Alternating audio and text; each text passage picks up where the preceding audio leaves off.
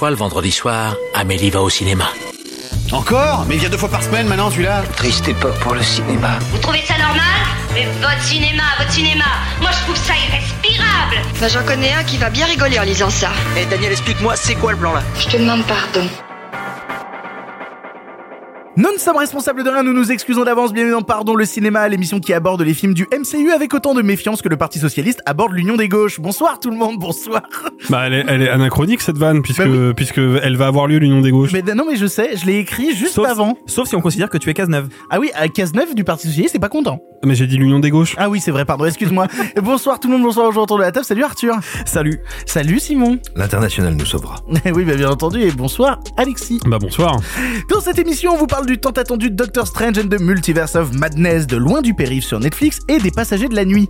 En bref, Arthur vous parlera de Limbo et Simon de Ténor avant de nous diriger vers le passé en partenariat avec TCM Cinéma. Connaissez-vous TCM Cinéma?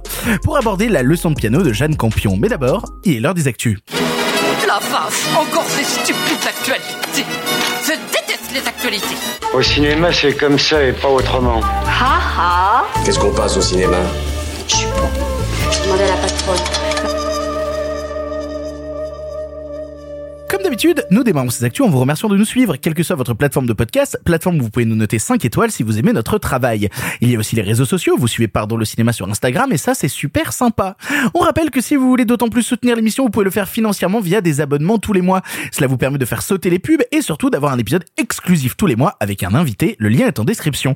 Et mais, euh, d'ailleurs, je réalise un truc l'équipe, nous sommes l'émission 90 aujourd'hui. Il reste plus que 10 émissions avant de faire la centième de Pardon le cinéma. Est-ce que ça serait pas du gros teasing? Bah, eh, non, mais ce serait quand même une belle occasion de faire un truc cette centième quand même, tu vois, genre Ouais, je sais pas. Un apéro. non mais ce serait ouf si Un barbecue. si on faisait un truc spécial, tu vois, c'est- genre imaginez si ça faisait déjà des mois qu'on travaillait sur une émission très spéciale, un vrai spectacle, pardon le cinéma, en public pour la le centième. suspense est à son comble. Bah plus du tout parce qu'en fait tu viens de l'annoncer quoi. Mais j'ai sorti la vanne 5 secondes trop tard. Mais vas-y. Écoutez ça. Nous ne sommes responsables de rien, nous nous excusons d'avance, bienvenue dans Pardon le cinéma en public, s'il vous plaît.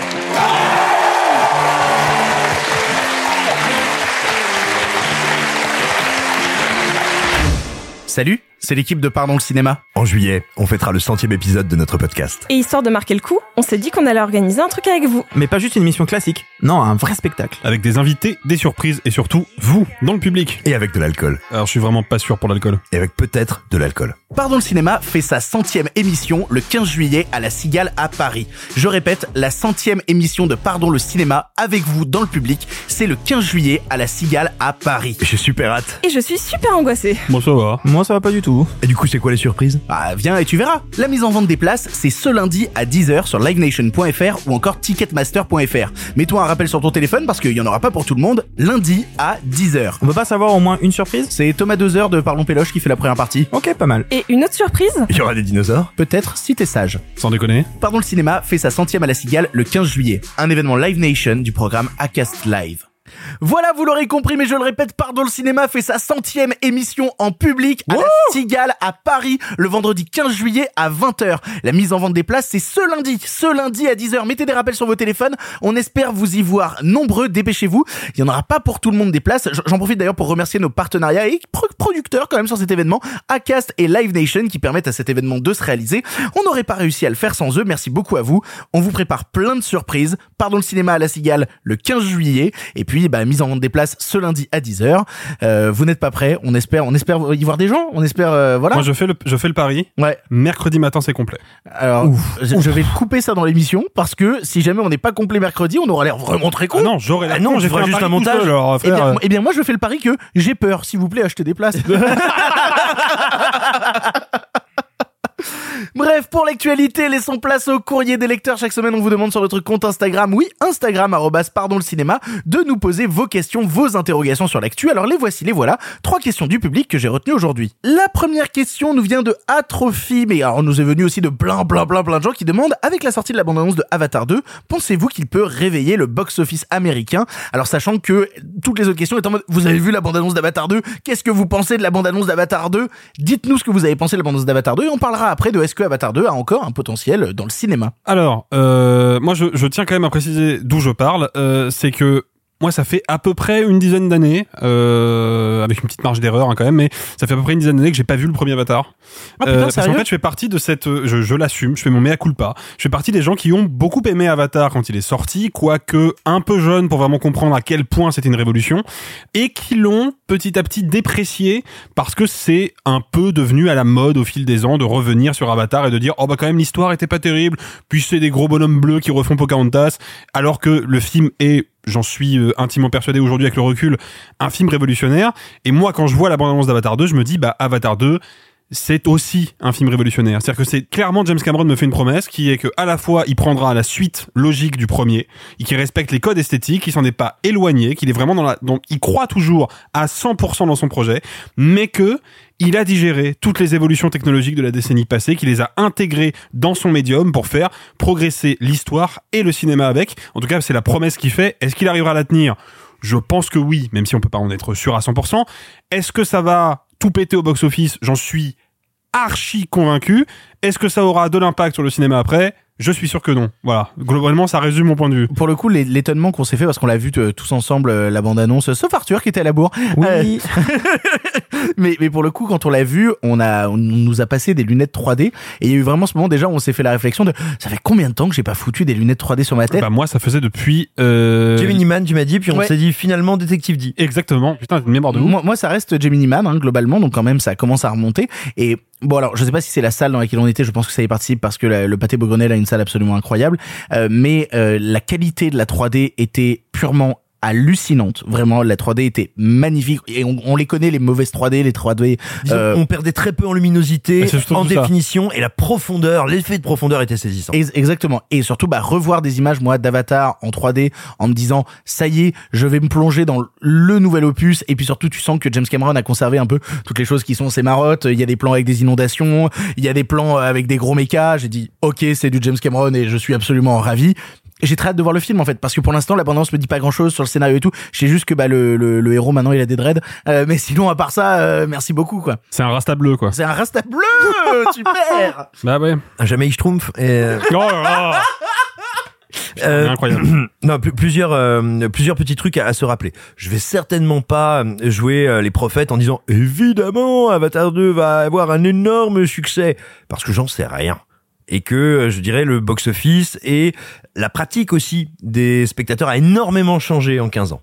Énormément. Néanmoins, euh, rappelons-nous que à la base Personne ne croyait en Avatar, même pas la Fox, qui, par rapport au budget du film et à son ampleur, le sort sur un nombre relativement restreint de copies. Exactement comme pour Titanic, toute la presse internationale prédit un crash stellaire. Et c'est donc très littéralement un blockbuster de bouche à oreille qui est devenu un phénomène monstrueux. Parce que les 5-6 premiers jours d'Avatar aux États-Unis, c'est pas la folie. Hein. Et c'est après que la machine se met en place. Donc ne sous-estimons pas la capacité d'Avatar 2 à reproduire, ou plutôt continuer, euh, ce phénomène-là. Ensuite, rappelons-nous aussi que Avatar, c'est quoi? C'est la seule franchise maintenant, mais on va dire le seul blockbuster de genre ou de science-fiction sur un univers original, parce qu'il n'y a rien. Avatar, c'est le premier élément, le premier jalon de l'univers Avatar. Ça vient pas d'un roman, ça vient pas d'une BD, ça vient pas d'un comics, ça vient pas d'un animé ni d'un manga. Ça, ça n'est qu'Avatar. Bah, c'est le seul film original depuis 15 ans qui a déclenché un phénomène pareil. C'est pas rien.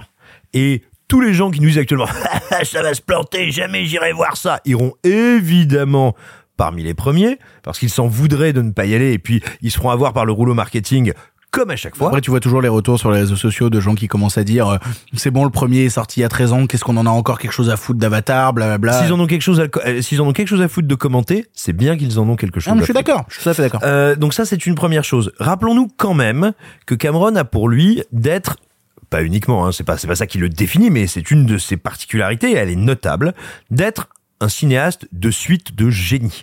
C'est lui qui écrit Rambo 2, même si son script va être énormément retravaillé. C'est lui qui nous sort Aliens. C'est lui qui nous sort Terminator 2, en ayant fait Terminator 1 aussi. C'est lui qui nous sort Titanic 2, j'ai pas compris. Euh, Voilà, le bateau c'est un documentaire, Ouais, c'est vraiment trois heures avec un bateau sous la flotte, et il bouge pas, c'est super chiant. Mais, mais donc, si tu veux, euh, sur, on va dire, son talent et sa capacité à, euh, à, à donner suite, à prolonger Avatar, j'ai j'ai pas grand doute sur le fait qu'il soit la bonne personne pour le faire et qu'il soit capable de le faire. Est-ce que ce sera un bon film? Je n'en sais rien, quand bien même effectivement le trailer qu'on a vu est extrêmement impressionnant, mais même esthétiquement.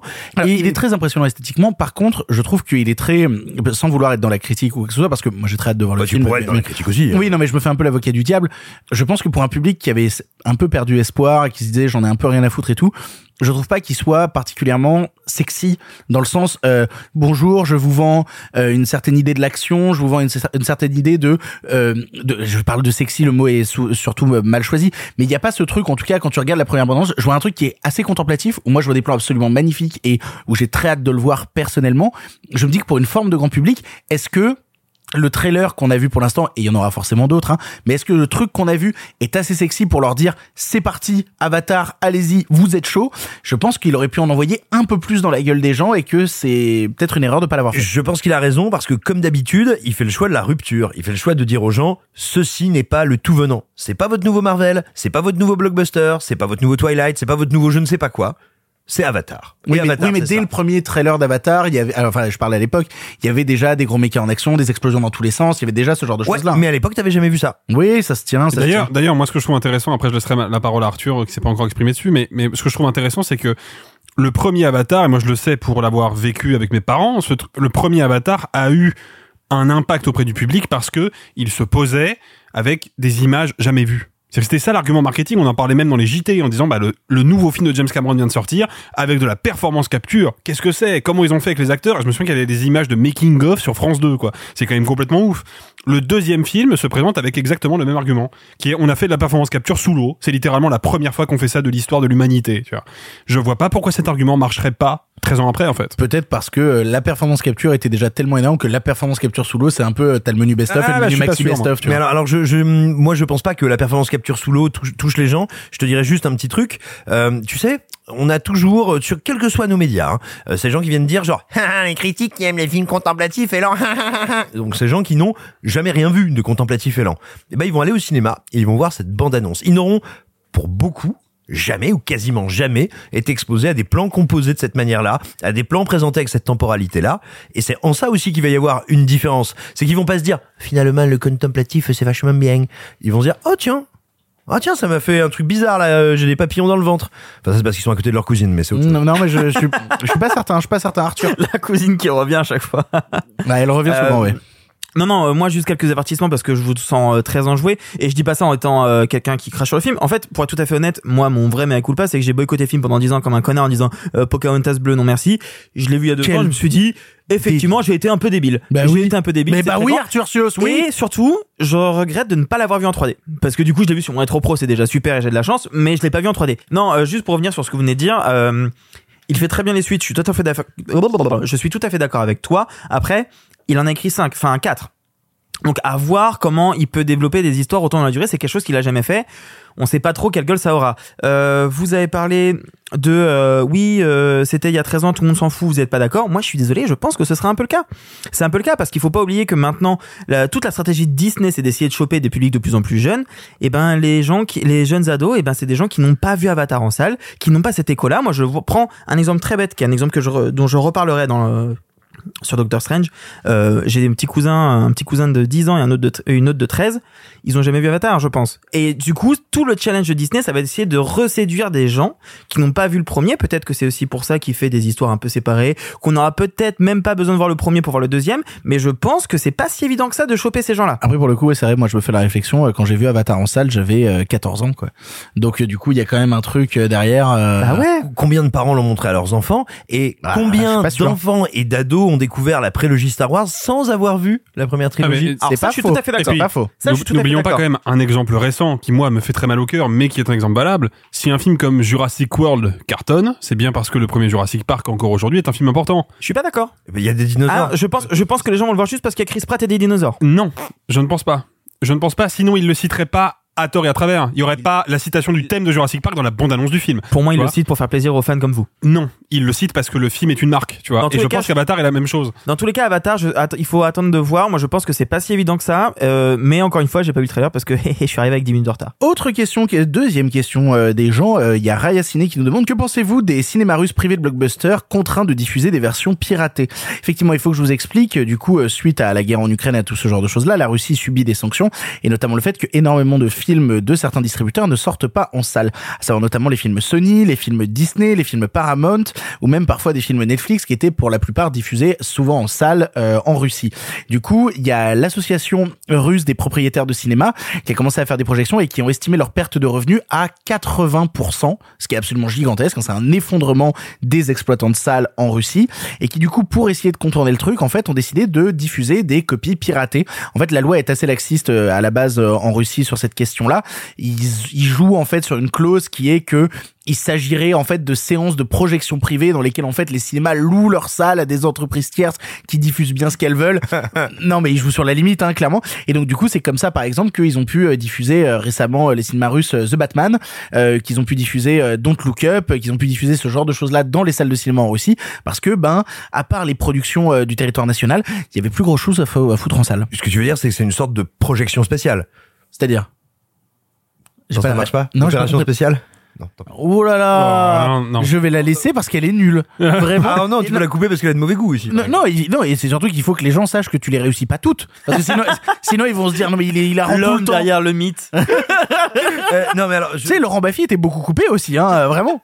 Pas assez, diraient certains d'ailleurs, mais euh, vraiment la comparaison me flatte. t'es un peu notre Laurent T'es un Baffy. peu le Simon. sniper de pardon. Ok. Euh, non, non, tout bêtement, je te dirais, je, moi, je ne connais pas assez précisément euh, la proportion de, de salles, de séances que ça touche. Pour le coup, je sais pas tant s'il y a une grosse faille légale ou tout simplement le gouvernement russe qui, vu actuellement ses relations avec l'Occident et spécifiquement les États-Unis, est, est très enclin à aller enquiquiner le cinéma qui passerait du cinéma américain. Après, la Russie a, a aussi fait passer une loi récemment qui autorise le téléchargement illégal. Donc, qui n'est techniquement Ah ouais et ils ont fait passer une, une motion justement. Euh, ouais je- alors, alors, peut-être que je me trompe mais je suis sûr d'avoir vu passer ce truc là euh, qui est le fait que par exemple maintenant le, tu peux télécharger illégalement des films mais en fait du coup c'est plus illégal ma manière de le dire est très étrange. Pendant que vous continuez à parler je vais faire mes recherches Oui, parce que c'est ouais, non, en, revanche, ce que ce que je dirais, non, ce qui est intéressant à savoir, je sais pas exactement la quel est, euh, on va dire, l'état de l'art euh, concernant les exploitations, euh, les exploitants en Russie. En revanche, oui, c'est intéressant à savoir, le cinéma américain est véritablement, mais un cinéma surpuissant. Enfin, était avant la guerre un cinéma surpuissant en Russie. C'est lui qui dominait complètement le marché. Et voilà, il est jamais euh, bon d'oublier aussi que quand on ne protège pas assez son cinéma local, quand on ne l'entoure pas de dispositifs qui lui permettent de produire, d'être distribué et donc d'être vu, et ben c'est le cinéma américain qui gagne. Alors pour le coup, ça vient d'un document qui a été euh, donné par le gouvernement russe euh, qui disait justement vouloir contourner les sanctions euh, de l'Occident. Et notamment dans ce document, il y avait l'autorisation du piratage de tout ce qui est étranger. Euh, voilà. Et, et alors c'est réfléchir à l'autoriser. Donc je suis pas sûr que ce soit passé pour l'instant. En tout cas, si les salles de cinéma diffusent des versions pirates, c'est déjà qu'il y a quelque chose d'assez laxiste sur le sujet. Ce qu'il faut savoir, c'est qu'il y a eu une réaction justement euh, de l'industrie cinématographique euh, mondiale qui est montée au créneau et qui a déclaré notamment que euh, le cinéma russe était sorti de l'arène légale pour nous ramener au jour sombre du commerce illégal des années euh, 90. Voilà, donc des gens sont pas contents de ce que fait la Russie actuellement. Enfin au global, hein, c'est-à-dire pas juste Oui. euh, sur le cinéma. Non mais je me suis rendu compte que ma phrase était euh, était étrangement mal tournée. Les gens n'aiment pas la guerre. Euh, non, sans déconner. Voilà. Euh, bah, moi non plus, j'aime pas trop. Je préfère les tartes citron meringuées. Est-ce que du coup, bah, par certains aspects, vous comprenez que moi, moi, je, en fait, je pense surtout aux exploitants de salles qui estiment leurs pertes, bah, qu'on ait recours à ce genre de choses-là pour euh, pour essayer de sauver la situation. Moi, si tu veux, sur le papier, euh, le, les 2-3% euh, d'anarchistes qui sommeillent en moi se disent oh c'est quand même vraiment cool, mais, euh, mais en fait je connais pas du tout le système de l'exploitation russe. Je sais pas comment dire. ça fonctionne, je sais pas comment ils sont subventionnés, je sais pas euh, à quel point ils sont obligés ou pas d'exploiter des films étrangers. Je, je connais rien à la législation de ce pays, donc en vrai peut-être qu'ils auraient moyen de survivre autrement et qu'ils le font pas parce que bah ils veulent juste gagner plus d'argent et dans ce cas-là c'est un peu dégueu quand même, tu vois. Mais encore une fois. Je suppose, je ne sais pas. Alors, je suis tout à fait d'accord avec toi, mais non plus, je sais pas. J'ai juste lu dans un article qu'ils qu'ils allaient estimer leur perte à 80% s'ils faisaient pas ça. Oui, c'est ce que je Après, disais là. à quel point ce qu'ils disaient vrai? Ou pas pour justifier leur acte, ça, on peut pas le savoir. Il y a eu une déclaration, tu parlais de l'association russe, qui a dit euh, Nous sommes préoccupés par la forte probabilité de liquidation de l'ensemble de l'industrie cinématographique dans le pays dans le contexte de l'introduction de sanctions à grande échelle sans précédent. Malheureusement, la quantité et la qualité des films russes proposés au public ne répondent pas à la forte demande de contenu des salles de cinéma, a déclaré justement l'association russe des patrons de salles. Ce qu'il faut savoir par de ça, c'est que c'est pas toutes les salles qui recourent à ce système-là. Il y a une partie des salles de cinéma, et notamment l'association donc qui est montée au créneau, a dit euh, on condamne aussi la projection euh, de films euh, illégales, etc. C'est vraiment une partie des salles qui ont trouvé cette solution pour pouvoir faire ce truc. Il faut aussi se demander dans quelle mesure ça n'est pas de la guerre, on va dire de la guerre de communication, du soft power, comme les Américains à un moment, rappelez-vous, euh, pendant la seconde invasion de l'Irak, disant eh ben on va faire un boycott sur les produits français. C'est-à-dire que euh, moi j'ai aucune expertise pour vous dire comment fonctionnent euh, les, le- les exploitants de salles russes. Je n'ai pas d'expertise pour vous dire est-ce qu'effectivement ça représente 80% de leur marché? Le fait est que oui, le cinéma américain est, est le euh, de très loin le plus gros acteur de ce marché-là. En revanche, ne nous mentons pas, il n'y a pas que le cinéma américain et européen dans le monde. C'est pas pour euh, ni condamner euh, ni soutenir. Hein. Euh, ce que je veux dire, c'est que pour moi, c'est ça fait aussi partie des, des éléments constitutifs du langage de guerre qui est engagé, à savoir, bah, puisque c'est ça, on vous emmerde. Ah ouais, vous Américains, c'est de la communication, c'est un de vos fers de lance culturels. Et ben votre fer de lance culturel, Tintin. Dernière question qui nous vient de Sky Broussam qui nous demande quid du départ de Justin Lin de Fast X, donc le nouveau Fast and Furious, et de son remplacement par Louis Leterrier. Je sais pas si vous avez vu passer l'annonce, Justin Lin qui avait déjà réalisé plusieurs Fast and Furious et notamment le précédent Fast 9 vient de quitter le projet et a expliqué que s'il avait quitté le projet, c'était en partie dû à Vin Diesel. Non. Si, Pas du tout. Il l'a Ah dit non, en interview. ah non, pas c'est du que des tout. rumeurs. Non, non, pas du On tout. ne sait pas pourquoi Non, il non, l'a dit, hein. Non, non, il n'a donné. Non, Ah il non, n'a- j'ai non, failli donner une fake news. Ah ouais, ouais, il c'est n'a donné dit. aucune raison et Variety cite une source anonyme disant c'est le fait du comportement de Vin Diesel qui ne connaît pas son texte, qui arrive en retard sur le plateau, qui est odieux. D'accord, Et- j'ai cru que c'était une vraie déclaration de Justin Lin. Non, non, non, lui a dit en accord, euh, quasiment mot pour mot, il a dit en accord avec Universal et à mon grand regret, je quitte euh, le projet, blablabla, blablabla, bisous, bisous, vous êtes tous merveilleux. Bah pour, pour, pour ta défense, Victor, moi je m'étais fait la même remarque au début parce que les tournures de, des, des unes de Variety étaient volontairement ambiguës. Bah ouais, de ouf. Euh, mais non, c'est pas lui qui s'est exprimé sur la question. Mais du coup, c'est un Frenchie qui vient à la barre. C'est Louis Le Terrier. Louis Le Terrier qui a déjà eu de l'expérience dans le cinéma américain et dans le gros boom boom américain, notamment avec euh, le choc des titans et notamment plein d'autres choses. Et Louis Leterrier dont on va parler tout à l'heure, dont on va parler de- tout à l'heure avec Loin du périph. Euh, moi, ça m'évoque quand même quelque chose, c'est que il est parti, Justin Lin, après une semaine de tournage. Donc le tournage avait déjà commencé et j'ai lu des articles qui qui expliquaient que euh, le studio euh, Universal allait perdre approximativement un million de dollars par jour de pause. Entre 600 000 et 1 million. Entre 600 000 et 1 Waouh. million. Donc il fallait chercher vite et il fallait chercher quelqu'un qui sait faire euh, dans des conditions pas dingues et c'est dans ce sens-là qu'ils ont trouvé euh, un de leurs meilleurs faiseurs et meilleurs yes men et ça me fait mal de le dire parce que je suis pas spécialement un détracteur de Louis Leterrier mais euh, il rentre vraiment dans cette phase-là quoi. Moi, moi, il y a plein- il y, a plein de trucs de Louis Le Terrier que j'aime bien. Alors après, Vraiment, faut, hein. faut, faut quand même, je, je, je rebondis sur, ce- sur ce que dit euh, Arthur. Effectivement, Louis Leterrier est un yes man. Absolument. Il n'y a pas de doute là-dessus. Sauf que, et c'est peut-être le, une exception dans le paysage euh, hollywoodien, à ma connaissance, c'est le seul qui le revendique. C'est le seul qui dit Euh, travailler avec les studios. Oh, il y a des extraits de de- d'interviews qui sont sortis récemment où il y a Louis Le Terrier qui dit non, moi je veux avoir ma vision sur les films et pouvoir ce euh, qui ne veut ma pas dire, vision. ce qui ne veut pas dire qu'il ne travaille pas avec les studios pour remplir une commande. Mais quand il fait, quand il fait le transporteur, euh, Non, non, mais t'as raison. quand il fait le transporteur pour Besson, il est évident que le film ressemble pas à un film de Pierre Morel ou à un film d'Olivier Mégaton parce que Louis Leterrier, il a quand même sa manière d'envisager le cinéma. Oui. Mais, c'est un projet de commande pour Luc Besson et il le sait. Et à cité aucun moment, Olivier Mégaton, j'ai un peu envie de me jeter Et par mais, la fenêtre, mais quand, il fait, Oui, quand, mais- il, quand il fait aussi la franchise de magicien euh, des Insaisissable. enfers, Ah oui, Insaisissable. Insaisissable. Voilà. Et voilà, et il l'assume tout à fait, et il l'assume avec un certain savoir-faire. Moi, je trouve que c'est pas du tout une mauvaise nouvelle. Moi j'aime bien ce qu'il a fait sur Lupin, sur les premiers épisodes de. Lupin. Je trouve que ce que Le Terrier fait dessus sont- est vraiment sympa. Et puis sur, de, sur Et la série Dark Crystal. La série Dark Crystal. La série Dark Ouais, la Crystal, série Dark ouais. Crystal, c'est impressionnant. C'est un délire. Ça, Et moi, coup, je suis navré de vous le dire, regardez les blockbusters abominables qu'on se tape actuellement et rematez-vous le choc des titans, c'est loin d'être infâme, c'est loin d'être filmé n'importe comment, c'est fait en 1h40 super bien. Pour moi, c'est un artisan souvent très efficace, avec, bon, il s'est planté quelques fois, mais ça arrive au meilleur. Et donc tout simplement, non, moi, moi je trouve que c'est plutôt un choix malin et, et j'espère pour lui surtout parce qu'il faut se rappeler que le choc des titans, quand bien même ça avait fait un bon score au box-office, ça avait été un des tout premiers films à être bâché pour ce qu'on aura appelé les conversions 3D. Les films qui n'étaient pas Ouais. tournés en 3D. Elle était affreuse. elle était affreuse, mais elle était pas de son fait. Et les studios hollywoodiens s'en étaient un peu sortis en disant ah bah c'est la faute du chef de projet, hop là, bye bye Louis Le Terrier. Et il avait un petit peu galéré après ça, et il avait été vraiment désigné par la presse. Honnêtement, je vais vous dire un truc. J'espère qu'il aura l'occasion d'emballer un truc carré, bien fait, et qu'il pourra pour ça avoir la reconnaissance d'un type qui a fait le boulot et qui est allé, euh, qui a pris une balle pour l'équipe. Néanmoins, il faut aussi garder en tête quelque chose, c'est qu'il arrive sur un projet donc qui a déjà commencé, ce qui veut dire que toutes les décisions créatives, si peu qu'il y en ait sur un film comme Fast X, ont déjà été prises par Justin Lin et toutes ses équipes. Donc il va arriver sur un projet, il va avoir assez peu de temps pour digérer le scénar, comprendre ce qu'il doit shooter et accepter toutes les décisions. Je suis pas sûr qu'il puisse y implanter grand chose. Ça va être, je pense, un bordel, après, sachant qu'en Fast plus, X, c'est censé être une première partie d'un d'un film en deux parties. Donc peut-être qu'ils vont le prendre sur le deuxième et qu'il aura plus de marge sur le deuxième. Bah, non, mais- réussir à tenir la barre, c'est déjà un Non mais déjà tenir la barre parce que... juste il y a ça, il faut prendre en compte qu'il peut pas y avoir de retard parce que au casting on a Vin Diesel, Brie Larson, Charlie Theron et euh, j'ai oublié le quatrième Jason Momoa, quatre personnes qui ont grosso modo des calendriers avec des franchises très compliquées à déplacer. Donc je pense qu'il va devoir être dans l'efficacité la plus brutale et je suis pas sûr qu'il puisse y laisser sa patte, peut-être plus dans le deuxième si c'est lui qui le fait, chose qui n'est pas encore validée. Tout à fait. Et puisqu'on parle de Vin Diesel, si vous avez envie de réaliser des films un jour ou simplement si vous vous intéressez à comment on fait des films et que vous voulez savoir Oui. exactement Voilà. et que vous voulez savoir quelle est la pire situation possible sur un tournage à savoir avoir un acteur principal qui est un gros tagazu regardez fucking Kassovitz Oui, alors, ah oui, alors après, je suis désolé, fucking Kassovitz, quand tu regardes le film, ok, Vin Diesel est un con, mais Kassovitz, il met pas du sien non plus. Hein. mais Kassovitz essaye, et c'est là où moi je suis, je trouve que Louis Leterrier est un mec intelligent, c'est que Kassovitz est clairement dans une posture de pseudo yes man et il essaie d'être un auteur du début jusqu'à la fin du tournage, ce qui est intenable comme position parce que c'est pas la nature du projet. Clairement, là où Louis Leterrier, quand il est dans une posture de yes man, il l'assume et il le fait bien de manière carrée. Et ça, je trouve ça respectable. Avant d'attaquer les films du présent, comme chaque semaine, c'est l'heure de l'édito de la semaine, édito carte blanche, appelez ça comme vous voulez. Chaque semaine, un chroniqueur a la possibilité de parler du sujet qui l'intéresse sans restriction,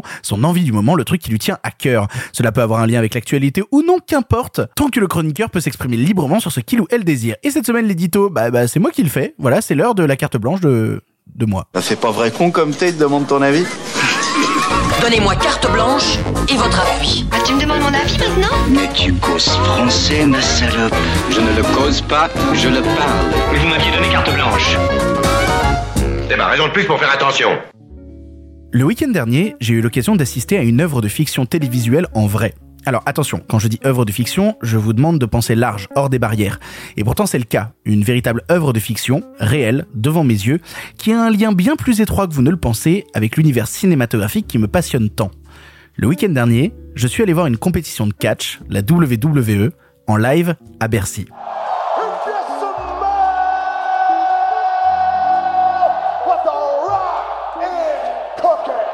Alors j'ai l'habitude, à chaque fois que je déclare que je suis passionné de catch, je reçois de la part de mes congénères soit un rire moqueur, soit une forme de mépris quand ce n'est tout simplement pas un désintérêt total. Et à chaque fois, j'entends les mêmes arguments en boucle. Le catch, tu sais que c'est faux, hein, tout ce que tu regardes c'est pas pour de vrai. Tu mates des films d'auteur et t'enchaînes ensuite avec ce truc. Puis, puis t'aimes voir ça, des Américains débiles en slip se taper dessus oui, vous l'aurez compris, je profite de cet édito aujourd'hui pour répondre à ces arguments ignorants, si ce n'est complètement stupides. Tout cela dans une émission de cinéma. Simon a bien parlé la semaine dernière de jeux vidéo, alors je me suis dit pourquoi pas. Et puis surtout, le lien avec le cinéma, il est plus que présent dans ce qui va suivre. Tout d'abord, à l'argument moult fois répété qui consiste à dire que le catch est faux et donc, comme si c'était une conséquence forcément sans intérêt, je me dois de répondre ceci. Quand vous regardez un film, avez-vous la sensation d'observer la réalité? Quand dans un long métrage horrifique, un homme se fait découper en morceaux, se prend une balle ou même tout simplement un coup de poing, pensez-vous à un seul instant que l'image captée que vous venez d'observer est réelle? Il y a bien entendu la mise en scène, le travail du découpage, tant d'artifices pour suspendre votre incrédulité un instant, mais si vous acceptez cela d'un film, pourquoi est-il impossible pour vous de l'accepter pour le catch? Il y a même là tout un concept élaboré dans la discipline qu'on nomme le kayfabe, mot barbare représentant l'univers du catch et les personnages qui s'y trouvent. Certains sont gentils, nommés les face, d'autres méchants, nommés les heels, et leurs histoires communes vont les amener à s'affronter à deux ou plus encore. De la même manière qu'une série télé développe sur plusieurs années les histoires de personnages fictifs, il s'agit ici d'expérimenter la même chose, parfois même à plus grande échelle, certaines storylines pouvant durer 10 ans, 20 ans, les trahisons de Triple H, l'amour qui unissait les Golden Lovers, ou même encore plus loin lorsqu'on aborde cela sur plusieurs générations, des catcheurs comme Bret Hart, Ric Flair ou même Dustin Rhodes ayant tant marqué leur époque que cela poursuit encore leurs enfants des années après sur le ring.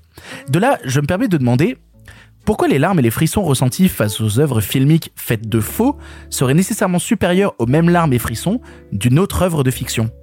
Oui, le catch est faux, ou en tout cas décidé à l'avance, mais les blessures, elles, sont réelles. Les carrières brisées, les années d'opération dans des hôpitaux, tout cela est vrai. Comprenez une chose, le catch n'est pas du catch.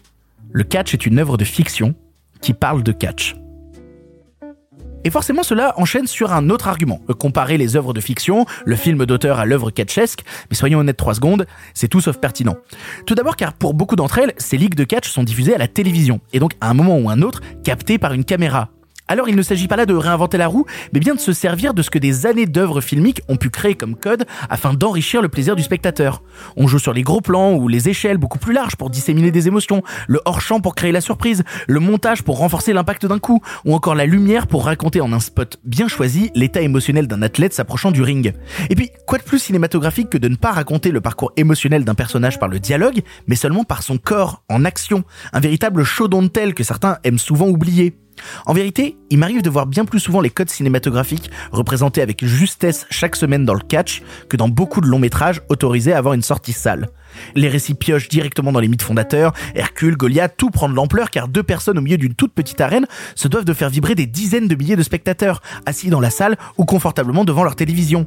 Il n'est pas étonnant d'ailleurs de voir autant de comédiens aujourd'hui célèbres être d'anciens catcheurs, The Rock, John Cena, Batista, et là encore comme au cinéma, tous les genres y sont représentés.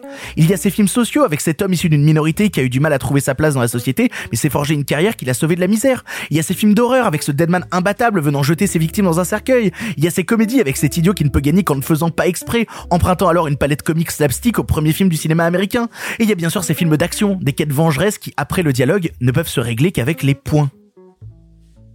Enfin, au dernier argument qui consiste à dire qu'il est étrange d'aimer regarder des Américains en slip se taper dessus, je répondrai tout d'abord qu'on ne juge pas les kinks, mais que surtout, il est très réducteur de résumer le catch à cela. Si le catch américain est le plus connu, sûrement car le plus démocratisé via des compagnies célèbres comme la WWE, AEW ou même pour certains Impact Wrestling, c'est oublier à quel point c'est une discipline internationale, à l'image du cinéma, qui possède donc des branches sur chaque continent, chacune avec son style particulier. Vous aimez la voltige et les histoires proches des telenovelas? Jetez un coup d'œil en Amérique du Sud chez CMLL. Vous désirez une autre manière d'approcher l'action et les rapports humains? Foncez au Japon et observez NJPW ou Stardom. Et pour des codes plus classiques, restent les films indépendants que pourrait être AEW ou le système hollywoodien promulgué par la WWE. De la même manière que chacun trouve un pays dont les œuvres finissent par le passionner, le catch permet la même chose. Et après tout ce que je viens d'énoncer, comment réussir à résumer encore tout cela à des hommes en slip au milieu d'une foule? Tout ça est aussi idiot que de vouloir résumer, je ne sais pas, Bloodsport, Gladiator ou les films du MCU à seulement l'action parfois diffusée, en omettant entièrement le parcours et le récit des personnages, se donnant corps et âme pour nous faire croire à leurs histoires. Pour être honnête, j'aime le catch comme j'aime le cinéma, et je dirais même plus, j'aime le catch parce que c'est du cinéma. Parfois avec moins bonne presse, moins accepté par une certaine forme de grand public, mais je l'aime avec le même amour. Parce que le week-end dernier, j'ai pas vu des hommes en slip au milieu d'une arène. J'ai vu Ricochet voltiger au-dessus de la foule après des années de galère au sein d'une compagnie qui ne le reconnaissait pas. J'ai vu Shinsuke Nakamura affronter un général allemand pour sauver son honneur bafoué. J'ai vu une foule applaudir en chœur Butch, un homme dont le nom a été changé contre son gré, mais qui continue d'essayer de se forger sa propre identité. J'ai vu Randy Orton pouvoir enfin dévoiler son potentiel comique après une carrière marquée par des performances plus que terrifiantes. J'ai vu Drew McIntyre, guerrier écossais, affronter Roman Reigns, parrain à la tête d'une mafia samoane, pour déterminer qui mériterait enfin de monter sur le trône. Le week-end dernier, j'ai vu une foule vibrer avec la même émotion, la même ferveur que celle que je retrouve dans une salle de cinéma. Car comme je l'ai entendu ailleurs, le catch n'est pas du catch. Et comme au cinéma, quand c'est raté, nous sommes forcément déçus, mais quand c'est réussi, c'est au-dessus de tout ce que nous avons pu vivre auparavant.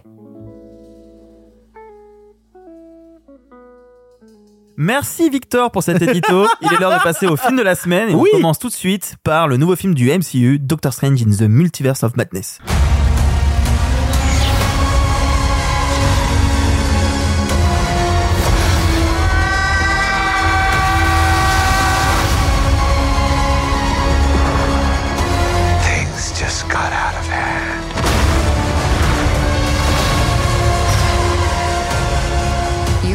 Look out!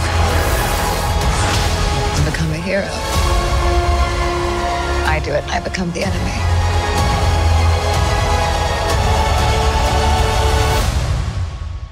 It doesn't seem fair. Doctor Strange in the Multiverse of Madness est le nouveau film du MCU, mais surtout la nouvelle réalisation du très apprécié Sam Raimi.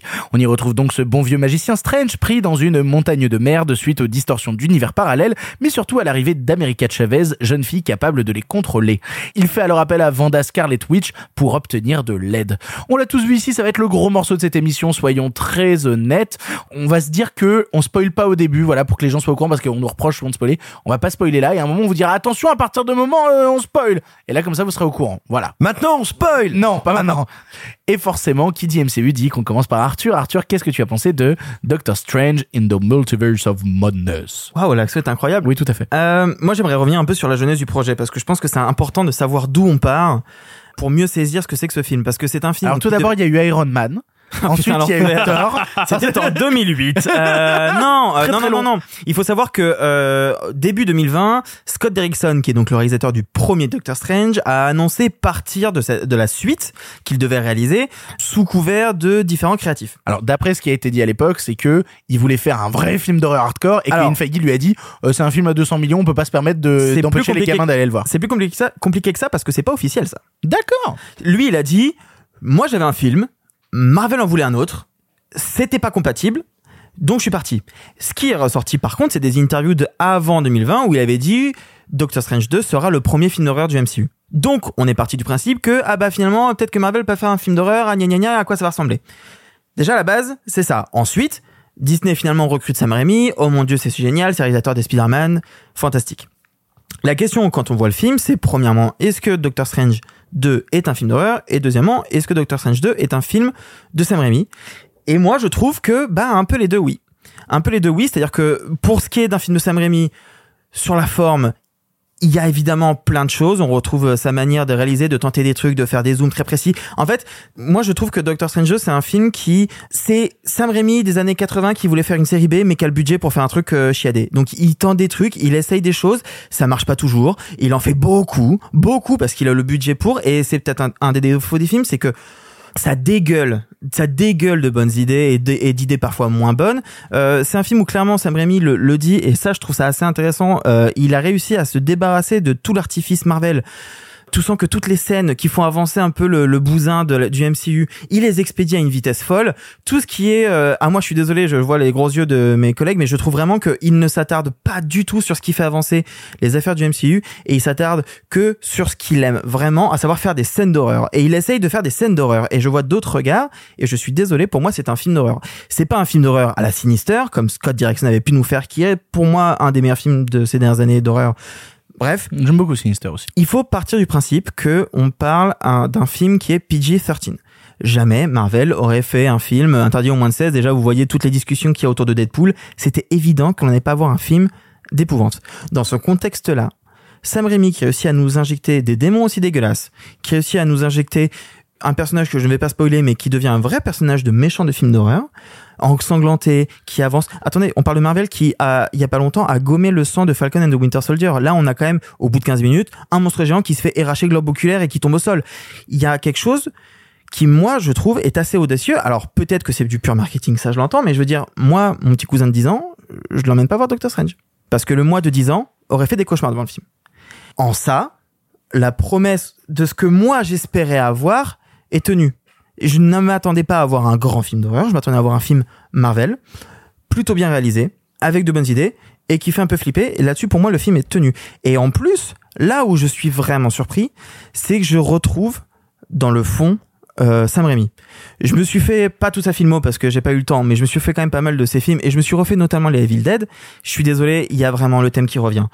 Le héros torturé, clairement H, face à des euh, forces euh, diaboliques, euh, maléfiques euh, liées à la sorcellerie, à cause d'un livre, euh, et qui est confronté à un double de lui-même. Enfin, moi, j'ai revu Army of, of Darkness il y a deux jours, vraiment le euh, Good H, Bad H, c'était vraiment ça. Alors, moins bien fait, mais voilà, il y a quand même même la figure du zombie. Attendez, j'ai vu un tweet d'un certain Simon Rio tout à l'heure qui parlait de Darkman.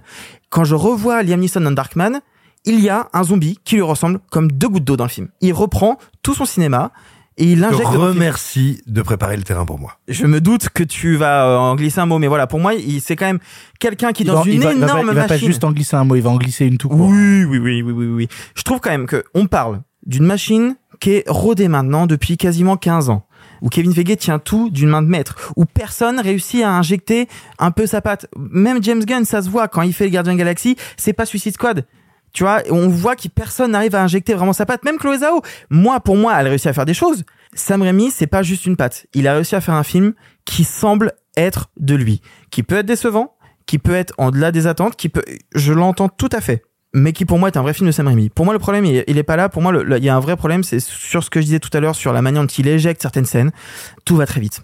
Et en même temps, c'est un peu long à arriver, et en même temps, tout va très vite. Enfin, je vais pas spoiler, mais c'est quand même très rare dans les productions hollywoodiennes blockbuster, euh, blockbusters qui sont très euh, dans des cadres et dans des cases d'avoir quelqu'un qui essaye de tout éliminer comme ça et de juste profiter de ce qui lui le fait kiffer à savoir le multiverse. Où il va dans des directions pas possibles où il est obligé de répondre à un cahier des charges avec des caméos des machins des bidules ok mais qui injecte malgré tout sa folie. Je trouve que c'est réussi. Ça fait pas forcément avancer beaucoup le MCU mais c'est pour moi un des films les plus intéressants de ce que Marvel a pu faire depuis les derniers Avengers À chaque fois qu'on parle d'un Marvel dans l'émission, moi je m'apprête toujours à arriver avec des fourches, à être pas très gentil. On se rappelle de No Way Home, qui, je le rappelle, n'est pas un bon film. Euh, mais non, mais je vais être honnête trois secondes. Moi, j'ai passé un bon moment devant Doctor Strange 2. Oui. J'ai vraiment passé un bon moment devant Doctor Strange 2 et je vais même aller plus loin. Je l'ai préféré au premier Doctor Strange parce que j'avais euh, quelques soucis, moi notamment avec le premier Doctor Strange, qui était que au-delà de de, de l'inspi Inception, euh, des formations et tout le bordel qu'il y avait à l'intérieur, et de une séquence un peu marquante euh, qui se qui se passait euh, au Tibet, je le trouvais trop classique. Je trouvais de- le- même le personnage de Doctor Strange et toute sa construction un peu trop Tony Stark. Et donc du coup, j'étais un peu sur des rails et, et je m'ennuyais, pour être honnête. Et ici, en fait, ce que j'aime bien avec Doctor, euh, avec Doctor Strange 2, c'est que c'est le giga bordel. Mais vraiment, ça me donne un sentiment d'une erreur dans la matrice, un peu comme je l'avais eu à l'époque avec Les Gardiens de la Galaxie 2, qui est un film que j'aime énormément. Ah bon Oh, oh, euh, oui, tout à fait. J'adore Les Gardiens de la Galaxie 2. Euh, Et je préfère 100 fois un giga bordel bourré de bonnes idées comme le fait euh, Doctor Strange 2, avec des défauts, bien évidemment, Ah oui. qu'un film lisse et chiant comme les précédents. Parce que je suis désolé, mais tu mets Doctor Strange 2 et Les Éternels dans la balance, c'est quand même pas la même soupière. Vraiment, les, les Éternels, euh, je cherche encore Chloé Zhao à l'intérieur, c'était Ah. l'enfer. Et Shang-Chi, euh, merci d'avoir piqué deux trois idées à Tigre et Dragon, mais sinon c'est lisse à crever. Euh, je vais évacuer tout de suite un point négatif que j'ai avec Doctor, Doctor Strange 2 qui qui est que je trouve ça trois fois trop long. C'est c'est incroyable. Ils font un film de deux heures et parfois c'est vraiment mou du cul. Euh, et c'est un peu mon problème en fait, c'est que dès qu'il y a une scène de dialogue et tu en parlais Arthur, ça n'intéresse pas Sam Raimi. ah non c'est sûr Ça n'intéresse pas. Et donc du coup, dès qu'il y a une scène de dialogue, c'est service minimum. C'est champ contre champ, plan large, casse-toi. Ça ne l'intéresse jamais. Mais dès que ça s'arrête de parler, là je me mets à prendre beaucoup de plaisir. Là je me retrouve dans une situation à me dire ah putain je suis intrigué. En fait, soyons très honnêtes, c'est un film qui se repose beaucoup plus sur Vanda que sur euh, Doctor Strange. Et pour moi, qui fait partie des gens qui ont plutôt apprécié Vendavision, notamment la première partie de Vendavision, moins la deuxième qui partait un peu plus en couille, mais vraiment la première partie de Vendavision, et ben je suis vraiment je suis vraiment content. Je suis vraiment content de ce qu'ils arrivent à faire avec euh, le personnage de Vanda. Et surtout tout ça dans un concept de multiverse qui est ultra exaltant parce que le multiverse c'est évidemment ultra ludique. À chaque fois que tu rentres dans un univers parallèle, t'as envie de voir quel va être le suivant et quelles va être les conneries qu'il va y avoir dedans. En fait, moi, à la limite, ce concept de multiverse qui m'embête un petit peu, c'est que je pense qu'on aurait pu encore plus aller dans un full délire régressif façon euh, Rick et Morty. Tu vois vraiment l'idée dans Rick et Morty, t'as eu un épisode de 20 minutes qui te fait parcourir 70 multiverses d'un coup et où vraiment tout devient extrêmement con. Peut-être que ils auraient pu aller là-dedans, mais il fallait quand même cadrer le récit et donc faire certains allers-retours entre personnages. Et donc, ils ont du mal à aller dans ce délire ultra agressif. Mais pour ce que j'ai déjà là-dedans, je me dis, oh, je passe vraiment des bons moments, quoi. Alors c'est intéressant parce que tu vois, moi je suis pas forcément fan du traitement du personnage de Vanda parce que je trouve qu'il est pas en, en, en adhésion avec Vendavision, mais en fait je crois que c'est ça qui Si, me plaît. de fou. Non, moi je trouve qu'il est beaucoup plus bourrin, ça sort un peu de nulle part, ça va un peu plus, loin, et je trouve que c'est en ça peut-être que le film m'intéresse parce qu'au moins ça, ça ne ça casse un peu la logique que Marvel a essayé d'instaurer. Et Sam Raimi dit non, euh, j'ai envie de niquer un peu mes persos, je le fais. Et D'ailleurs il y a des scènes où il nique littéralement ses persos, et je trouve ça encore une fois un fuck assez intéressant. Tu Ah vois. bah, ce qui se passe avec, bah, ça on le sait, c'est dans les trailers. Ce qui se passe avec les Illuminati, on en parlera dans la partie spoiler, mais c'est pour moi un des trucs les plus drôles et où vraiment Absolument. Sam Raimi peut vraiment s'amuser et, euh, et faire un peu n'importe quoi. En fait, c'est ça qui m'intéresse, c'est que je vois les moments où Sam Raimi se dit, ok, bon, là, je dois remplir le cahier des charges de Marvel. On parlait tout à l'heure de la question des Yes Man et tout. Il y a des moments où il est là, genre, bon, ok, je dois faire le Yes Man, je dois faire ce truc-là. Mais dès qu'on lui laisse ne serait-ce que l'espace d'un doigt de pied pour s'amuser, il le prend et il y va à fond. Il y a des vrais efforts de DA à l'intérieur euh, de Doctor Strange, des vrais effets cracra par instant qui sont vraiment plaisants et je crois que c'est bien la DA de Marvel la plus, euh, la plus excitante depuis très longtemps. Vraiment très longtemps entre tous ces personnages un peu déformés jusqu'à cette scène finale où on a des démons de partout, c'est vraiment bien, bien dégueu. Vraiment, je pense que c'est un des Marvel qui m'a le plus amusé et excité depuis longtemps. Après, moi, je suis obligé de me rendre compte que le film est dans le MCU, et donc qui dit MCU dit cahier des charges à remplir, et qu'à plein d'instants, tu sens qu'il y a Kevin Feige qui, euh, qui est à la porte en mode « Attends, on doit quand même développer nos 12 films suivants, donc euh, on a besoin de cette scène de dialogue qui permet de poser machin. » C'est embêtant. Mais en même temps, ça m'étonne pas. En fait, c'est peut-être pour ça que je le pardonne, parce que et alors c'est peut-être une forme de relativisme un peu à la con et donc euh, je, je- je m'en excuse euh, totalement mais Je sais que dans Marvel il y a ça. Je sais que dans le MCU il y a toujours cette euh, cette idée de licence qui doit être construite sur la longueur, de la même manière que ben pour aller voir Doctor Strange 2, personne n'est étonné du fait que faut avoir vu Doctor Strange 1, puis il faut avoir vu Spider-Man No Way Home, et donc qui dit Spider-Man No Way Home dit d'avoir vu les trois Spider-Man précédents, et puis il faut avoir vu Vendavision, mais pour voir Vendavision, faut avoir vu tous les Avengers avant, et pour voir les Avengers avant, faut déjà avoir vu en fait 14 films pour pouvoir voir celui-ci. Donc qu'il y ait une dynamique de licence ne m'étonne évidemment pas évidemment pas. Et c'est peut-être pour ça que je le pardonne, c'est parce que au milieu de ça, je vois un Sam Raimi qui dès qu'il peut s'amuser, moi il y a deux trois scènes, notamment dans la baraque de Vanda, euh, il y a une scène qui joue sur les portraits, sur les reflets et tout.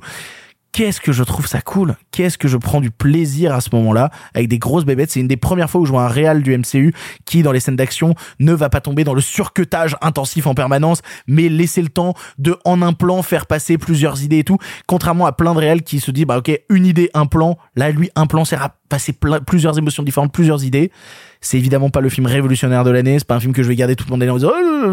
Mais si tu me demandes parmi les dix derniers Marvel, lequel je reverrai avec le plus de plaisir, c'est probablement Doctor Strange 2 probablement. Alexis.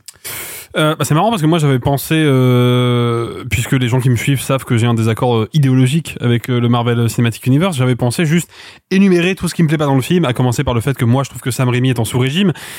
Mais il y a un truc qu'a dit Arthur sur lequel euh, j'aimerais revenir. T'as dit que toi tu montrerais pas ce film-là à ton neveu de 10 ans ou à ton gosse de 10 ans. Ouais, je suis assez d'accord. Hein. Bah, moi, il se trouve que quand j'étais gamin, quand j'avais euh, de mémoire 6 ou 7 ans, euh, déjà j'ai vu à la télévision Les Dents de la Mer. Oui, ouais, mais ça, c'est parce que t'as des parents irresponsables. Mais non non, mais juste avant. C'est là- Robocop, tous les enfants ont vu Robocop Non. Ça- hop, hop, hop, hop, hop, n'anticipez pas sur mes arguments, merci. Euh, j'ai vu Les Dents de la Mer et il se trouve qu'il y a une scène fameuse dans Les Dents de la Mer où le personnage de Robert Shaw se fait grignoter petit à petit par le requin, qui est une scène quand même vraiment ultra gore pour l'époque. Et ma mère, ayant déjà vu le film, elle m'a dit, tu peux voir le film et quand cette scène-là arrive, tu te couvres les yeux. Ce qui est une idée de merde parce que du coup, je n'ai eu que le son de la scène. Tous ceux qui ont vu le film savent à quel point le son est horrible. Ce qui fait que ce film-là m'a traumatisé probablement pour toujours. Et c'est justement ce qui le rend immortel. Et ce qui fait que son visionnage est toujours un plaisir intact. Et bah devinez quoi? J'ai exactement la même chose avec les films de Sam Raimi et tout particulièrement la trilogie Spider-Man. À commencer par le premier qui m'a traumatisé, je l'ai vu à sa sortie donc je devais avoir 6 ou 7 ans. Et les séquences horrifiques avec Willem Dafoe, le moment où il se fait empaler par son planeur et où il se met à cracher du sang, euh, le moment où il déboule pour kidnapper Tante May, tous ces trucs là qui sont vraiment des scènes d'horreur pure quand t'es gamin, effectivement, ça te secoue pas bien, ça te cloue à ton fauteuil. Et c'est ce qui fait que le film ne quittera jamais ton esprit. Et c'est précisément là que Doctor Strange 2 aurait dû aller pour pouvoir être labellisé film de Sam Raimi. Parce que c'est ça que fait Sam Raimi. Il fait des films d'horreur, il fait des films déroutants, des films qui sont des chocs, soit esthétiques, soit viscéraux. Et là, c'est pas le cas. Alors, ok, par moment, on va retrouver un travelling qui sort de Evil Dead et qui ah putain ok il sait toujours faire des beaux travelling bon là il l'a fait au milieu d'un mariage on sait pas pourquoi mais Mhm. euh, le Ouais. travelling est là c'est cool Moi, il y a un plan qui m'a marqué, c'est un moment où t'as un miroir et enfin, il y a un moment où ils sont dans un temple et il faut cacher tous les euh, tous les reflets et soudainement dans un tout petit truc, t'as juste une main dé- dégueulasse qui sort et qui fait Bah ça c'est clairement aussi Army of Darkness hein. Ouais, Quand non, les non, reflets se totalement. brisent et qui euh, Voilà, mais même, même, on pourrait parler, je rentre pas dans les spoilers, mais il y a une espèce de d'entité euh, chelou, enfin des entités cheloues qui se manifestent à la fin du film, qui font évidemment penser un peu au squelette de Army of Darkness.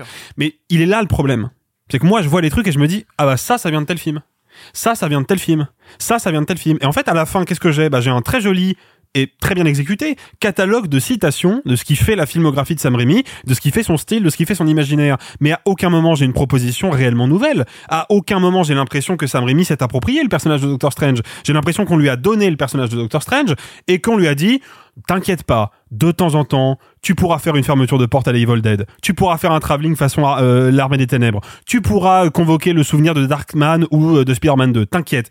Mais par contre, quand c'est pas le cas, tu fais ce qu'on te dit. Donc, tu te farcis des tunnels de dialogue de 45 minutes filmés en champ contre champ, non pas parce que Sam Raimi ne s'intéresse pas à ça, c'est pas vrai. Regarde les séquences de dialogue de euh, Mort ou Vif. C'est des séquences de dialogue qui sont magnifiquement découpées. C'est pas qu'il s'y intéresse pas. C'est pas ça qu'on disait. que- non mais c'est que Kevin Feige lui dit ça c'est important. Ça c'est important pour le public, puis il faut que le public il le comprenne bien. Donc tu fais des champs contre champs parce que les plans compliqués, notre public il comprend pas. Parce que c'est ça le souci, c'est que les films Marvel et je ne cesserai jamais de le dire prennent leur public pour des crétins, ce qu'ils ne sont pas. Or là, moi, quand je vois ce film et que je vois qu'on essaie de me faire croire que c'est un film de Sam Raimi parce qu'il y a deux trois citations de ces films, alors que lui-même en interview depuis dix jours dit qu'il n'a pas eu le final cut du film et qu'il ne l'a jamais envisagé comme un film d'auteur, je vois bien qu'on essaye de me prendre pour un crétin et de se foutre de ma gueule. Et c'est ça qui m'énerve. C'est que oui, si on prend le film dans l'absolu du Marvel Cinematic Universe, et surtout si on le compare au dernier Spider-Man qui est une immondice, oui, le film, il est clairement un croc au-dessus. Le découpage est plutôt clean. Il y a des plans qui sont assez jolis. Il y a même des idées d'effets spéciaux qui sont stylés. Et ça, c'est rare chez Marvel qui, en général, rate ses SFX. Rassurez-vous, euh, les haters, il y a des SFX ratés dans le film. Mais il y a notamment cette séquence où il passe d'un univers à un autre dans un laps de temps très court. Où, pour le coup, on aime ou on n'aime pas les créatures numériques. Mais là, ok il y a de l'imagination, il se passe des trucs, ça dure pas assez longtemps, ce qui fait qu'on n'a pas vraiment le temps de se rendre compte de ce qui se passe, mais au moins, il y a une intention, il y a quelque chose. Ça, je, je reconnais l'intention, c'est pas très bien exécuté, mais il y a une intention. Par contre, la plupart du temps, je suis désolé, mais c'est des champs contre champs, des tunnels de dialogue inintéressants au possible, et bah, deux trois citations pour nous faire croire que c'est un film de Sam Raimi, pour nous faire croire que ça change d'habitude, mais ça ne change pas du tout de d'habitude. Pour que ça change d'habitude, il faudrait que ce film-là soit une proposition radicale, qu'on se dise ah bah ça, ok, d'accord, ça je peux pas le montrer à des enfants, ça je peux pas le montrer. Non, je ne devrais pas le montrer. Ça je ne devrais pas le montrer à des enfants. Ce qui me donne d'ailleurs encore plus envie de leur montrer. Tu vois. Mais là mais est la n'est-ce pas un radicalité. questionnement dans lequel tu Là pas justement, ou peut-être que dans 15 ans, des personnes qui ont 6-7 ans actuellement, qui vont voir Doctor Strange 2 au cinéma, garderont Doctor Strange 2 comme un souvenir traumatisant de leur, de leur enfance. Et c'est pour ça qu'ils seront encore plus débiles que nous. Bah non, mais non, mais c'est surtout que moi j'ai en- en vérité un peu de peine pour ces gens-là parce que je suis désolé, mais Doctor Strange 2 est un simulacre. C'est un simulacre d'un film de Sam Raimi. C'est un simulacre de ce que devrait être un film de Sam Raimi. C'est une vitrine. Donc ok, euh, une, une belle vitrine, bah c'est joli à regarder. On, on passe pas un mauvais moment. Et moi j'ai pas passé un moment particulièrement désagréable. J'ai pas bondi de mon fauteuil. J'ai juste laissé le film se dérouler. Mais putain, quand on revoit Spider-Man 2 aujourd'hui, ok, les effets spéciaux ont vieilli, la texture numérique a vieilli parce que Et encore bah, pas tous. pas tous, mais on va pas se mentir, les séquences d'affrontement en créature numérique, ça a pris un petit coup de vieux. Sauf que putain, il y a pas que les effets spéciaux, il y a les plans aussi. Il y a la manière d'envisager la caméra dans les effets spéciaux numériques. Or là, par exemple, c'est jamais le cas. On est à une époque où on peut quasiment tout représenter par ordinateur et la caméra est dramatiquement fixe. Elle est lourde, elle ne fait que reproduire des mouvements réalistes et, et, et, et ordinaires en fait. Vraiment pas d'accord sur cette Repense, question-là. repense au plan euh, dans Spider-Man 2 où la caméra rentre dans les lunettes de Dr Octopus et ressort dans les yeux de Spider-Man où d'un seul coup une espèce de désorientation.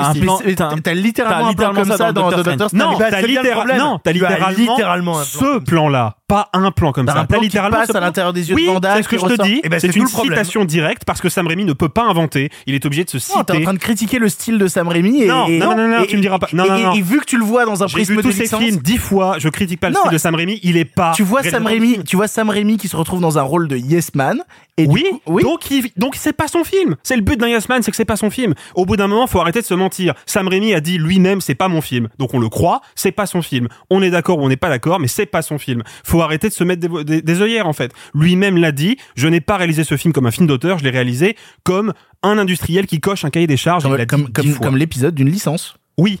Or, c'est la première fois qu'il fait ça de toute sa carrière. T'es en train d'être étonné que le film du MCU soit un nouvel épisode d'une licence. Ah mais je suis pas étonné, je trouve ça horrible. Et je suis très Oui. étonné du fait que les gens se disent "Oh bah super, il y a deux trois plans qui ressemblent à du Sam Raimi, c'est cool." Mais non, c'est pas cool. C'est synonyme que ce mec-là s'est fait bouffer par le système en fait. Comme plein d'autres réals se sont fait bouffer par le système et on devrait être très en colère de voir nos réals préférés faire des films de Yes Men alors qu'ils n'en sont pas quoi. Non, on, attends, on doit pas être en colère. On va laisser la parole à Simon Rio qui euh, se fait insulter depuis deux jours sur euh, Twitter parce qu'il a donné parce qu'il a posté un tweet sur Doctor Strange Et- et, et que tu- tous les et- débiles sont sortis du bois et on dit oui de toute manière tu vas voir les films parce que tu sais que tu vas pas les aimer à l'avance blablabla tu te fais insulter depuis des jours il droit de réponse Rio vas-y. mal. Moi, j'en veux pas du tout à Sam Raimi. Je ne pense pas qu'on doit en vouloir aux metteurs en scène, aux cinéastes qui vont euh, qui vont à la soupe. Je ne leur en veux pas. En revanche, il est hors de question que je feigne de croire que leurs films sont des œuvres. Ce que je veux dire, j'ai pas passé un moment désagréable devant ce Doctor Strange et je voudrais pas faire croire ça. Vraiment, une question d'honnêteté intellectuelle. Je ne me suis pas trop ennuyé parce que le film n'est pas trop long. Euh, j'ai apprécié, mais apprécié euh, par un pur plaisir de l'ordre. moi je t'ai entendu rire hein, à plein d'instants dans la salle de moments où vraiment euh, il y avait des trucs un peu exaltants Ouais. et, et tu, je t'ai vu prendre du Mais c'est plaisir ce que je suis en train de dire. je t'ai vu jouir C'est précisément ce que je suis en train de dire. Très bien Donc la question n'est pas de le cacher. Euh, Il y a une quantité, il y a un dégueulis euh, dans ma bouche. Dans ma bouche, c'est un mot positif. Il y a un dégueulis de citations pop et pulp qui me font chaud au cœur. Voir dans cette première scène d'action avec le gloumout euh, tout vert euh, qui a un gros œil, des citations de La créature des profondeurs, ça me fait plaisir. Voir des citations de l'œuvre de Rémi, ça me fait plaisir. C'est également un film dans lequel en fait, qui prend une forme, on pourrait dire, assez classique, ce qui n'est pas un problème pour moi, de poursuite. Il y a un antagoniste très clairement défini, très vite, qui poursuit, qui est le boogeyman, derrière nos personnages. Et ben, ça donne forcément une structure, une tension, un tempo. Je trouve que ça, ça fonctionne. Donc, je, encore une fois, je n'ai pas de déplaisir.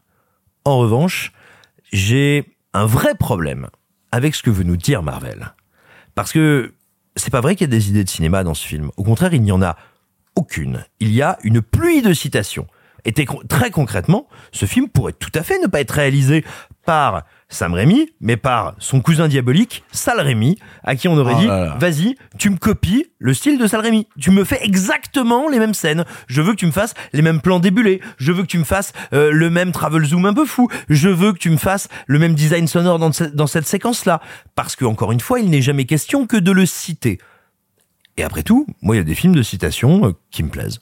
Il y a un film qui s'appelle Sheriff Jackson, qui est un petit film de série B dont on n'a pas énormément parlé, qui est sorti il y a une dizaine d'années, qui est un pur film de citation. Mais c'est un film de citation qui sont au bon endroit. Là où pour moi on commence à arriver dans un truc délirant avec ce film-là, c'est qu'il y a quantité de citations, quantité de moments qui sont, me semble-t-il, au mauvais endroit. Et tu vois, tu disais, oui, je crois que c'est un peu un film d'horreur. Pour moi, ça n'est pas un film d'horreur pour une raison très simple. C'est pas une question de violence, pas violence, euh, euh, euh, dimension euh, sanguinolente ou pas des personnages. Ça n'est jamais un film qui a pour ambition de m'effrayer. T'as des films PG-13 qui ont pour ambition de te mettre tu sais, dans un état de tension. Par exemple, vous citiez une scène dans laquelle il y a beaucoup de citations directes de Evil Dead, de comment on transforme, vous savez, une pièce euh, familière en un lieu hostile. Sauf que la manière dont elles sont utilisées n'a pas de sens. Il n'y a pas de raison pour qu'à ce moment-là, la scène, enfin la scène, le décor apparaisse comme tel au personnage. Bah si, Ça- parce que l'autre personnage se cache à l'intérieur de chaque oui, élément. sauf que l'autre est son même, n'est pas son ennemi, est un autre qui veut vivre la même chose qu'elle, et littéralement, il n'y a pas de sens que cette possession soit abominable. Elle pourrait être vertigineuse, tu pourrais jouer, et c'est pas pour dire le film devrait être ça, ça je sais jamais un bon argument. Ce que je veux dire, c'est que, littéralement, le régime de citation qui est employé dans cette séquence, mais dans à peu près toutes les autres, sauf le climax, qui vont citer grosso modo que la trilogie Evil Dead, parce que ça n'est que ça, c'est pas les Spider-Man hein, que ça cite, c'est vraiment que la trilogie Evil Dead, pour moi, ne font pas sens dans ce qui est là. C'est-à-dire qu'en fait, ce que fait Marvel, très concrètement, pour moi, c'est le degré ultime, j'ai envie de dire, de euh, la profanation cinématographique, et je parle bien de profanation, desecration en anglais, parce que c'est un terme qui est employé plusieurs fois dans le film. La profanation, c'est de me dire, mais eh, tu t'es plaint que ça avait pas de style. Tu t'es plaint qu'il y avait pas d'auteur. Regarde, je t'ai mis de l'auteur. Je t'ai mis... Sauf que non. Le style d'un auteur, c'est pas trois effets signature pour faire joli. C'est pas ça. C'est pas ça une grammaire de cinéma. Résumé Par exemple, Strange 2 à trois effets jolis, je te trouve plus, vraiment plus que dur, vraiment. euh, Ah non, pas- non, je te dis que c'est la philosophie derrière. je- suis plutôt d'accord avec ça. C'est ça uniquement va de l'effet superficiel. Et je vais dire un truc tout con. Il y a un film de Sam Raimi qui s'appelle Un plan simple, qui est sa petite tentative de polar noir sage, si j'ose dire formellement. Bah, je suis désolé, quand tu regardes un plan simple, tu reconnais que c'est un film de Sam Raimi. Eh ben, tu ne peux pas le citer dans ce film-là, parce que c'est un film qui confond l'ombre et la proie, qui confond l'objet et l'idée de l'objet, et surtout, qui veut que nous le confondions, qui veut que nous prenions la fêterie, la coquetterie pour un style, pour une grammaire, et qui a envie de nous dire, mais tu vois, toi aussi le cinéphile, toi aussi tu peux digérer ça. Et pour moi, je vais vous dire exactement ce qu'est, ce qu'est non pas Sam Raimi, parce que encore une fois, je lui en veux pas. Attends, ça fait euh, dix ans qu'il a pas pu tourner, et puis à un moment, t'as aussi le droit de te dire, bah tiens, moi j'ai envie de faire un gros film hollywoodien. J'ai aucun problème avec Sam Raimi, je veux pas lui faire des reproches, mais Mais le mais style tu- de Sam Raimi. Tu trouves pas justement que quand même dans un truc qui est aussi calibré, aussi carré que Marvel, aussi parfois euh, oppressant que ce qu'est Marvel, Sam Raimi arrive pas justement à faire bien plus que d'autres auteurs Mais je trouve ça fou, je trouve ça fou, excuse-moi Simon, je te coupe, je trouve ça fou de, de porter au crédit du film tout ce que tu viens de dire. Mais je le porte pas au crédit du film. Bah si, Mais- tu viens de le Mais dire. non, mais non. Mais si, tu le portes au crédit du film, Mais non, mais tu nous contredis. Non, mais c'est pas ça, c'est quand tu vas à Disneyland, tu t'étonnes pas qu'il y a Mickey. Tu vois ce que je veux dire? Quand tu vas voir un film du MCU, tu t'étonnes pas Mais moi, qu'il je qu'il y a vais, une mais moi, je vais te dire, mais moi, je vais à Disneyland, je vais à Disneyland il y a Mickey, mais j'y vais pour voir Mickey. Et quand je suis à Disneyland, je vois quoi? Bah, Je vois le Mickey que je connais en fait. Je vois pas une version euh, ersatz dégueulasse de Mickey. Non, non, je vois la- pas la, la- version euh, fabriquée en Roumanie à Je, 3 je francs te six parle de l'idée que quand tu vas voir un nouveau film de la licence MCU, tu t'étonnes pas que le film ait une dynamique de licence. Oui, mais du coup, je vais pas prétendre que c'est un bon film et que c'est un film d'auteur pour autant. Voilà. Et surtout, encore une fois, pardon, si pour faire un film, un auteur de la trempe de Sam Raimi est obligé de rentrer dans ce système-là, c'est bien qu'il y a un problème. Et c'est bien que ce système est une hégémonie. Et que ce système mais là prend tu, parles, trop de là, tu parles plus du film, là tu parles d'un truc systémique. Oui, parce que oui, Bah, ouais. on est face à une œuvre qui a la prétention ouvertement assumée d'être une œuvre sérielle, d'être la petite partie d'un tout qui nécessite, pour être comprise, d'avoir vu les 36 000 épisodes avant. Donc je suis désolé, mais j'ai raison de prendre ce film-là comme un système, puisqu'il se dit lui-même comme je suis un système. Donc je le prends pour ce qu'il est. Et puis, Pour un système de production qui fout le bordel dans le paysage du cinéma hollywoodien. J'ai rarement vu Arthur aussi déprimé de l'autre côté de la non, non, table. parce qu'en plus, je, suis un- je, je comprends vos arguments et je suis, je suis plus ou moins d'accord. La seule différence, c'est que j'ai un plaisir naïf devant tout ça et je, même si je reconnais les, les, les conséquences sans doute catastrophiques pour l'industrie, je peux pas m'empêcher de prendre du plaisir devant le MCU et force est de constater que face à tout, ça, moi, Doctor Strange, je, je le trouve au-dessus de la mêlée. Mais, peut-être que c'est du nivellement vers le bas. Hein, Mais- je- mais- non, mais mais- c'est pas la mais- question. Non, non, mais alors, alors, C'est- attends, ça- attends. c'est absolument C'est- pas la question. C'est clairement pas euh, le film de l'année, mais pour moi, si tu le prends dans la licence MCU et quels sont les dix derniers films sortis de la licence MCU, je trouve que Doctor Strange 2 est plutôt le haut du panier. Et je pense que ça, c'est un truc sur lequel on est plutôt capable de tous s'accorder. Pas Que- du que- tout. Qu'on aime ou pas Alors, la licence. Moi, pour le coup, je là-dessus, j'ai une divergence avec Simon, c'est que moi, je suis le premier à dire que je trouve qu'il y a des trucs, mais des aberrants dans les films Marvel en termes de découpage, en termes de construction, de d'image et tout. Là, je trouve que c'est pas le cas. C'est-à-dire qu'il y a des moments où effectivement, je m'ennuie parce que c'est pas stimulant visuellement, mais quand il y a un chant contre chant qui va se répéter ad vitam aeternam pendant 30 minutes, eh ben c'est un joli chant contre chant qui est bien équilibré, qui est bien construit, qui tient la route, tu vois. Ce qui n'est pas le cas de tous les films Marvel. Mais Donc, attendez. oui, ça je le souligne. Donc- mais donc- ça pour le coup, c'est un peu du nivellement par le bas. Mais attendez, moi Oui, je mais- suis mais très je- content que le petit garçon qui a pas de bras veuille faire des bolasses enflammées. Toujours est-il qu'il ne leur fait pas très bien. Quel enculé. Mais quel Mais, bâtard. non mais attends, mais pour terminer, je te dirais, toi tu vois, tu me répondrais, mais écoute en fait, moi j'en ai rien à foutre du style de Sam Raimi. Je trouve que c'est un film du MCU honnête. Je te dirais, ah ok, on n'a pas la même la même appréciation, on n'est pas d'accord, mais ça me semble tout à fait valide comme raisonnement. Par contre, quand on me dit non, il est supérieur grâce à Raimi, là je suis pas d'accord parce que c'est une version aseptisée de Raimi dans laquelle il n'y a pas sa grammaire. Pas sa logique, ça n'est en rien un film de Raimi, et donc moi mon problème c'est qu'on le vende et qu'on le prétende comme ça. Oui, il n'est j'ai- j'ai- pas J'ai du mal avec, avec la manière dont part ta réflexion parce que j'ai vraiment le sentiment que c'est comme si il y avait un nouveau film. Imaginons, je, je prends euh, une, idée- une idée à la con. euh, Avatar 2 sort. Mhm. Avatar 2 est vraiment le meilleur blockbuster de l'année. Ouais. Mais tu trouves quand même que Avatar 2 est un blockbuster qui est quand même moindre que ce qu'était Avatar ou que Terminator 2 ou quoi. Je trouve que ta réflexion c'est vraiment de on, on- on analyse le film dans une époque, dans un contexte, dans tout ça, et tu dis oui, mais avant on faisait quand même beaucoup mieux. Et je suis là genre Alors, oui, mais pas ça- du tout, je ne pas vois le pas de Sam Raimi dans le film. c'est Je te pas dis, tu me dis que vois tu vois pas de Sam Raimi je dans ne vois Doctor pas de Sam Strange Raimi 2 dans le film. À aucun moment. Non. bah, mais- non mais, Non. mais je suis Mais non, mais je suis vraiment mais pas non, d'accord. tu sais pourquoi là, Tu sais, là, te vraiment, c'est des œillères de la taille du Brésil, hein, vraiment. hein. Non, non, non, attends, non, attends, attends, non, non, donc non. Victor, donc Victor, on est d'accord. Demain, si je te, si je t'incruste Saruman dans un film et si je t'incruste une image d'orque, c'est du Peter Jackson. Mais non, j'ai pas dit ça. Mais non, mais, mais c'est la vérité. Non, c'est pas la question. viens exactement de dire il, ça. Il, a- il a pas ramené Willem Dafoe en, en bouffon vert. Je te parle de code signifiant de son cinéma. Mais y Eh ben, mais un code signifiant de son cinéma, c'est pas un plan, une signature perdue au milieu de 15 autres. Pardon, C'est en fait- toute une logique narrative. En fait, ce qu'ils veulent dire, c'est que je comprends votre idée, hein, c'est qu'effectivement, le, le citer n'est pas son style. Son style, ça aurait été de créer des Exactement. nouveaux procédés si filmiques qu'il n'a pas inventés. Bien sûr. ça de Et résumer. si tu prends, excuse-moi, euh, euh, je, je rebondis Sur exactement quoi sur ce que tu dis. d'accord, en même temps pas trop. Mais tu, rebondis sur ce que, euh, je rebondis Wing. sur ce que tu dis, euh, Arthur. Si tu prends le premier Spider-Man, effectivement, c'est du Sam Raimi à 2000%. Ça se voit. Mais, c'est quand même différent de Mort ou Vif, qui était lui-même différent de Darkman, qui était lui-même différent de la trilogie Evil Dead. Mais- mais- Là, mais je vois tu- juste tu un sais- film qui compile tous les éléments de langage propres à ces films-là, mais qui n'en amène pas de nouveaux. C'est déjà un argument qui se prenait sur la gueule à l'époque de Jusqu'en Enfer. On lui disait que tout ce qu'il faisait, c'était refaire Ah oui. un délire à la Evil Dead. Ça, oui. Et Sauf que c'était pas vrai. moi, oui, moi, je m'en bats les couilles de ce que disent c'était les... pas vrai. Non, mais moi, je m'en oui, fous. oui, oui, mais non, mais c'est le même argumentaire. C'est-à-dire que devant Oui. Jusqu'en Enfer, plein de gens disaient, oui, ben, il réinvente rien, il refait juste un délire Oui, à la Evil Dead. alors, premièrement, c'était pas vrai. Et de deux, surtout, surtout, c'est que là, c'est pas un film qui tout le temps copierait Sam Raimi. C'est un film qui pendant 40 voire 50% du temps est amorphe et aussi bien filmé que Plus belle la vie et qui t'en attend te dit ok je claque la porte Non, tu as mais trois ça, c'est minutes pas de vrai. Sam Raimi hop c'est la mi-temps Si, c'est vrai. dialogue pourri Si, c'est Hop, vrai. on Mais non, t'es en train de dire le contraire. T'es en train de dire justement que Non, il c'était a dit justement mieux ça. filmé. Non, non, non, non, non, non, J'ai dit que c'était bien filmé ça. à la hauteur du MCU et que dans l'absolu c'était très insuffisant. J'ai toujours ce dit que je dis le petit garçon sans bras fait Et quand même toujours mal des bonnes un chant contre chant relativement bien exécuté. Quand on a un film réalisé par Sam Raimi, bah c'est pas assez. Spoilons parce qu'il va falloir deux, deux, trois trucs spoilons. Attention, on va spoiler. Si vous voulez des timecodes, je rappelle qu'à chaque émission, je mets des timecodes dans la description. Personne ne les lit. Hein, je pense. Personne ne lit les timecodes, alors qu'il y a littéralement le on commence tel film à tel moment et tout, tout Ouais, est dans la là, va description. falloir le lire parce qu'on va spoiler comme des. Voilà, donc vraiment, allons-y.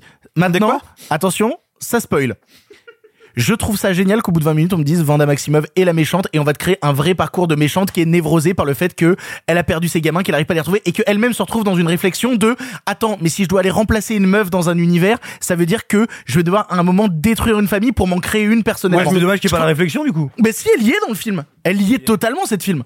Alors, ah non, vraiment. Moi, Ah, je trouve si, si, ça, pour le moi, moi, je trouve ça de vraiment euh, de très bon goût euh, qu'en 2022, on ait un film où la motivation de la méchante, c'est qu'elle veut devenir maman. Mais c'est la motivation de Vanda depuis le tout premier Ah, mais je m'en bats les couilles. Bah, c'est de la merde depuis Mais le tout non, premier c'est- film. c'est c'est l'idée qu'elle veut se créer une famille, qu'elle veut avoir un truc qui est justement hors des cadres de, du, Alors du moi- super-héros. Non, attends. C'est une nana qui a été élevée, euh, qui, qui a perdu sa famille quand elle était gamin, qui justement recherche Non, le cadre familial. Et qui de reprend le code des comics en plus et, puis pour, le- pour le coup, avec ce personnage-là, c'est cohérent. Mais attends, mais tu vas voir, je vais reboucler, ça va te plaire. Euh, non, non, mais je te dis.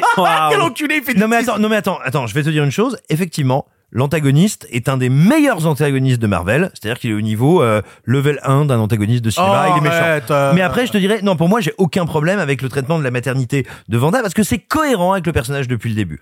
Par contre, parlons de Strange et des femmes. Parlons de Strange qui va au mariage de son amour de toujours, qui la croise et lui fait je suis très heureux d'être là je- euh, si tu veux un petit coup euh, moi je suis toujours partant mais je suis malheureux mais je suis machin Mais c'est ce que tu fais à tous les mariages, Simon Rio, arrête. mais je sais que c'est mal Et attends, et elle qui fait genre, ah, pas de problème, je comprends, c'est pas facile pour toi. Quoi? Mais, mais, mais, mais, tire-lui dessus!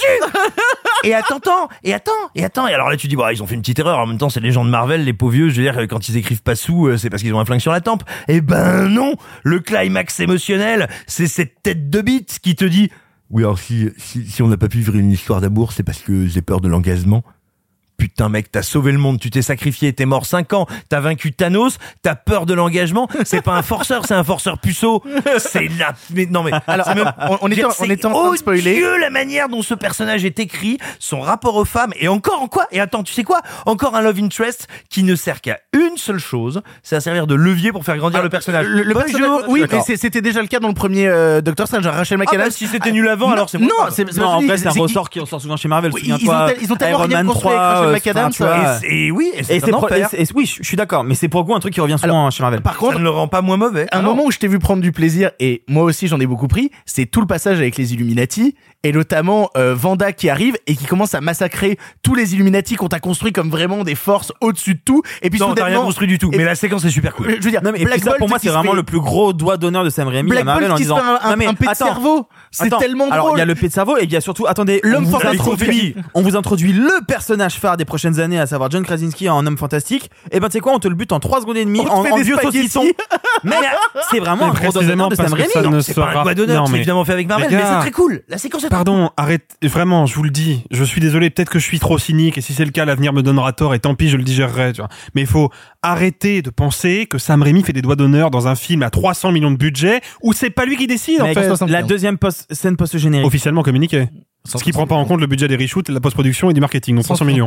La deuxième scène post-générique. Oui, mais la deuxième scène post-générique est la preuve que c'est Kevin Feige qui commande et que Mais c'est pas ça. Quoi? Pardon, c'est Bruce Ah Non, la Campbell. deuxième, la deuxième. Mais, mais La, la deuxième non, avec Bruce Campbell, la deuxième, c'est Bruce Campbell un- qui se tape. Ça fait trois semaines et qui dit, ça y est, c'est enfin fini ce calvaire. Oui. Là, t'as vraiment Bruce Campbell, qui est Bruce Campbell, et Sam Raimi depuis toujours, Mais les qui dit, c'est fini ce calvaire pour moi de réaliser cette bouse. Je suis bien désolé. sûr que, mais bien Ah non, mais sûr vous avez que un non. film d'auteur alors. Non, je dis pas non. ça. Je dis pas ça. Je suis une surpris. blague. que- Non. Qui dans la salle c'est qui comme ça, qui arrêtez. Alors, ok, dans la salle des journalistes, presse, ok, peut-être. Qui dans la salle aujourd'hui et hier, euh, enfin aujourd'hui et hier en avant-première, parce qu'on enregistre le mercredi. Qui, quel spectateur s'est dit en voyant cette scène-là, Oh, ça, c'est Sam Raimi qui nous dit en, en sous-texte que euh, euh, il s'est bien foutu de la gueule de Marvel. Personne. Les gens vont voir une blague, ils vont rigoler. Fin de l'histoire. Parce que c'est exactement à ça que sert la Eh ben, je suis séquence. pas d'accord parce que la là, scène tu vois, post-générique. Là, juste- tu vois, tu, tu prends le, spe- le spectateur pour des cons. Non, je prends pas le spectateur. Ah, si. Non, je prends pas le spectateur pour un con. Je pense que le spectateur qui va voir des films Marvel, eh ben, en fait, il en a rien à foutre de c'est quoi un auteur. Et c'est pas grave. C'est pas sa mais du cinéma. la séquence ne C'est dit pas, ça. grave. La séquence c'est un petit clin d'œil. Et en fort plus, la séquence sympathique. dit pas ça. Non, attends, fort sympathique et que moi j'ai beaucoup aimé. Mais la séquence ne dit pas ça. C'est pas un Alors, clin d'œil. elle dit pas ça non, Euh, non. Surtout, moi, le vrai problème. Littéralement ça. Moi, moi j'aime beaucoup la Absolument fin pas, de c'est une Doctor Strange blague. 2. C'est une blague. Elle te dit, elle te dit, le style de Sam Raimi, moi qui me mets des points dans la gueule. Recadrez-vous, s'il vous plaît, tourner à recadrez-vous. l'inverse. La fin de Doctor Strange 2, l'idée de terminer par cette séquence qui est faussement joyeuse et qui soudainement se termine par un truc quasi horrifique, ça c'est pure patte une- de Sam Raimi, littéralement. Et- trois minutes après et ça, c'est mon problème. Ça, c'est le plus gros problème que j'ai Ça, c'est le plus gros problème. La scène de milieu de générique de Doctor Strange 2 est un scandale. L'apparition de Charlize Theron en mode Bonjour, on va aller sauver le monde, t'as un troisième œil, viens, on s'encule. Vraiment, Ça, tu sens que c'est un reshoot qui a été fait sans Sam Raimi ça, et c'est tout, euh, littéralement évident. Sans Sam Raimi. Surtout que la, la fin, la fin, fin, c'est vraiment la fin de. Mais Parce que moi, j'ai revu Army of Darkness il y a deux jours, j'ai vu la vraie fin. C'est ça. C'est C'est exactement littéralement ça. une fin à la Sam Raimi, hein, vraiment la fin de Doctor Strange. sûr, oui, mais comme c'est pas la fin. Mais bien sûr. Mais pardon, excusez-moi. À quel moment, à quel moment on peut accepter de qualifier de film d'auteur un film où clairement il y a eu des reshoots sans son auteur? C'est pas possible, c'est une impossibilité. Donc en fait, on peut trouver le film cool, on peut le trouver sympathique, y a pas de souci, mais à un moment il va falloir se mettre d'accord sur un point. J'ai jamais ça dit- n'est pas. En fait, Ça n'est. Non, vous avez dit qu'on n'a c'était un- jamais dit. Vous avez dit que c'était un film de Sam Raimi. Non, Si vous l'avez. j'ai dit. jamais dit ça. dit que c'est un film de Sam Raimi. Moi, moi, dit. Moi, j'ai pas dit ça. Et Sam Raimi est un auteur, donc c'est un film d'auteur. Alors, les, désolé, gens je pourront vais au bout de votre réécouter et, ça se trouve, on se trompe. Moi, j'ai dit que j'adore ce qu'il y a de Sam Raimi à l'intérieur. C'est pas la même chose. Ah, c'est pas la non, même moi Je suis pas en train de dire que un Raimi, je me suis complètement gouré peut-être, mais moi je l'ai dit. Moi, je suis en train de dire, j'adore dans ce film à licence ce que Sam Raimi a réussi à insuffler. Mais moi je dis, Sam Raimi n'a rien réussi à insuffler. Sam Raimi voulait insuffler plein de trucs et on lui a laissé une marge de manœuvre sur 15 minutes de film. C'est pas vrai. Oh non, Non, mais Le moi, public mais non, mais même pas. On est allé le voir en lui disant, est-ce que tu veux faire ça? Il a dit, ouais, pour ça, je suis ok. Mais non, attends, les séquences horrifiques où t'as Vanda qui sort des reflets et tout. Les- les- les- les- C'est les- 15 minutes de film, mais tout bout à bout, c'est 15 minutes sur 2 heures. La scène où elle attaque euh, le, le- le truc où t'as tous les magiciens.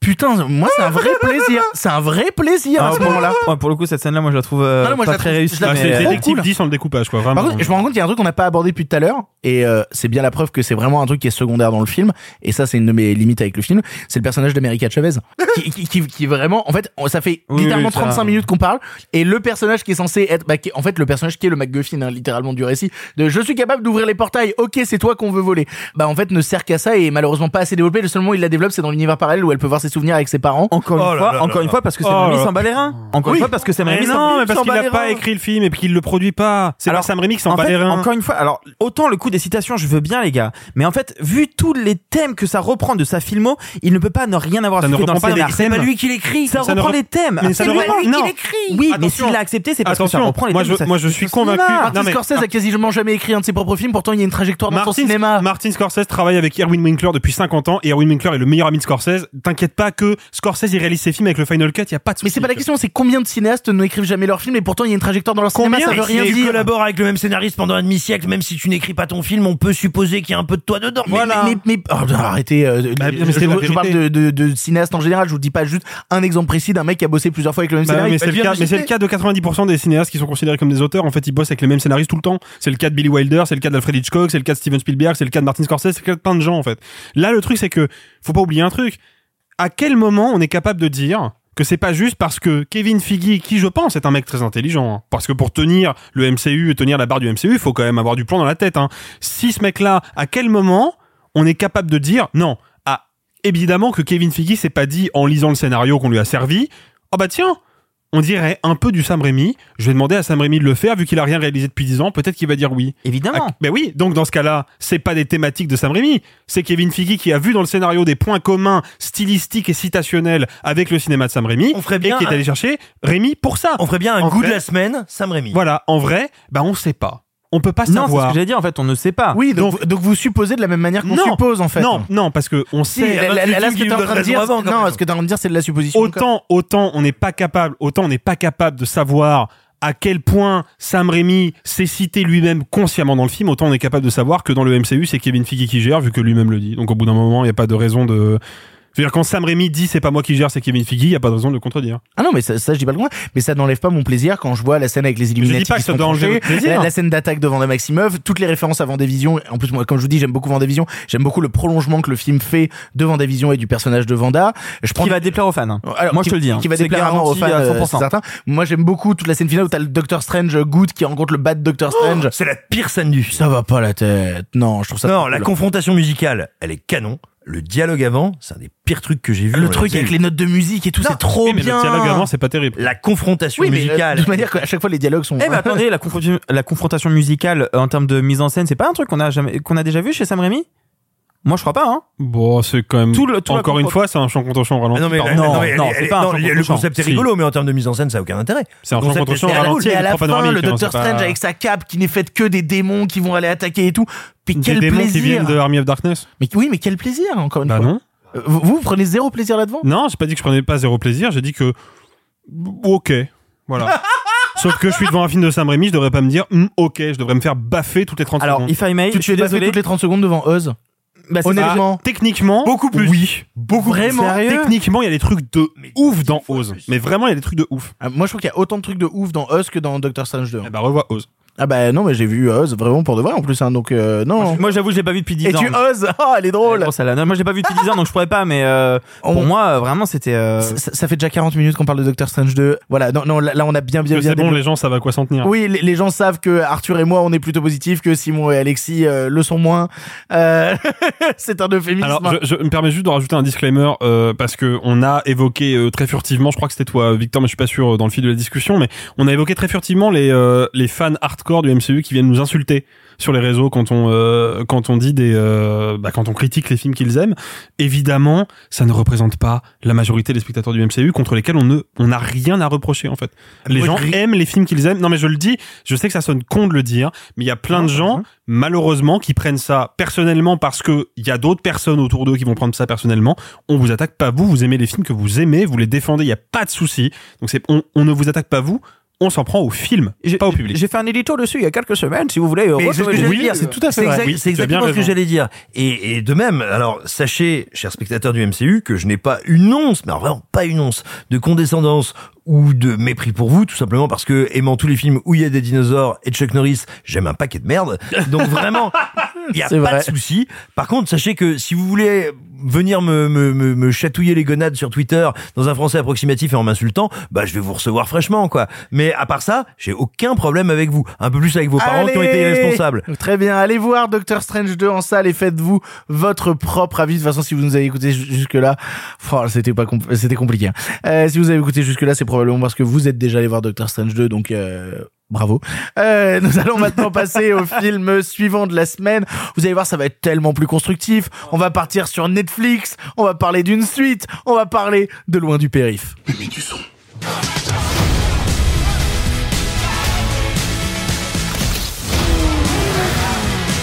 Comment tu disais déjà? Une vraie équipe? Un vrai duo?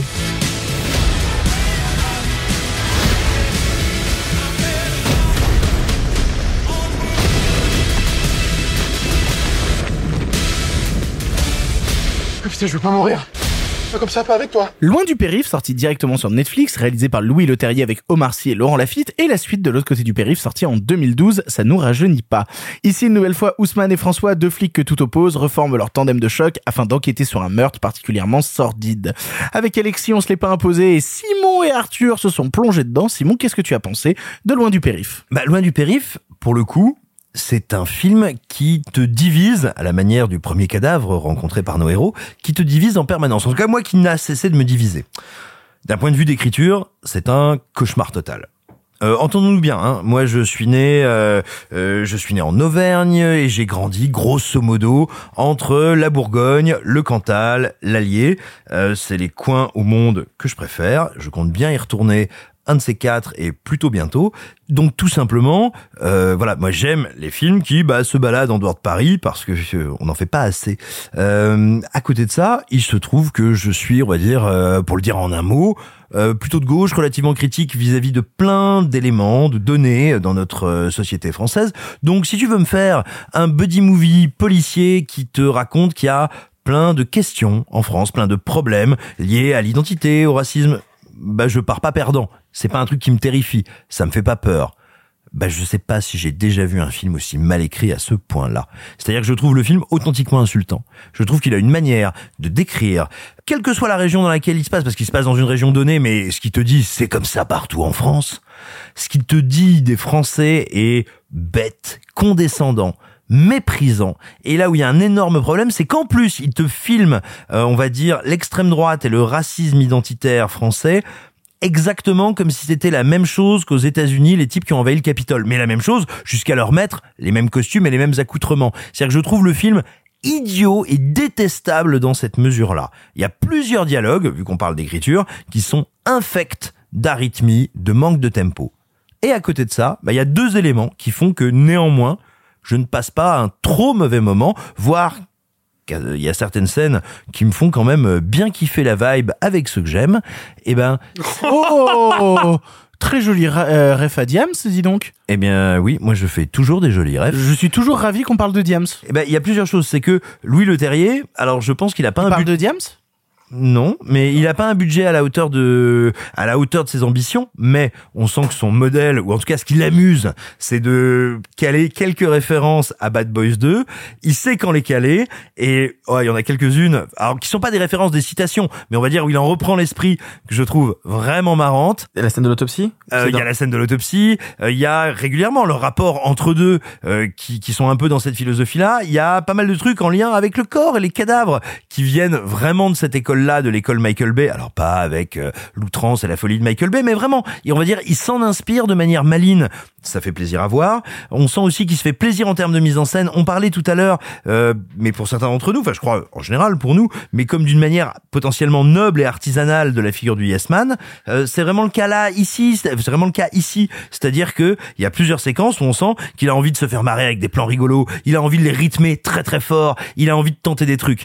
Et ça, bah, c'est pas si fréquent hein, dans une comédie policière française. Déjà qu'il n'y a pas tant de comédies policières que ça.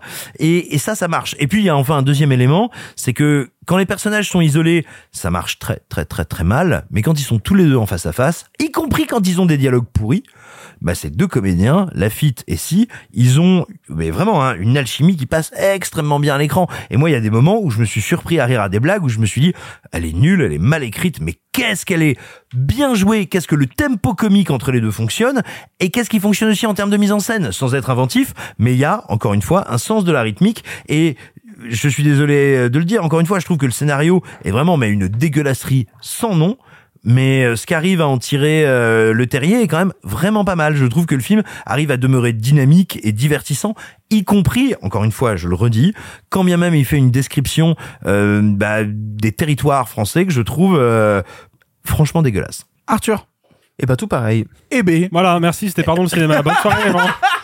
Non, en fait, le truc c'est que moi j'ai vu le premier avant de voir le deuxième parce que je ne l'avais jamais vu. Et en fait, quand tu termines le visionnage du premier, tu te dis mon dieu quelle merde, pourquoi faire une suite? C'est vraiment il y a ce truc de c'est cliché, c'est mal fait, c'est pas intéressant, c'est pas drôle. Qu'est-ce que je pourquoi? Enfin, pourquoi faire une suite à ça? Pour le casting et le concept?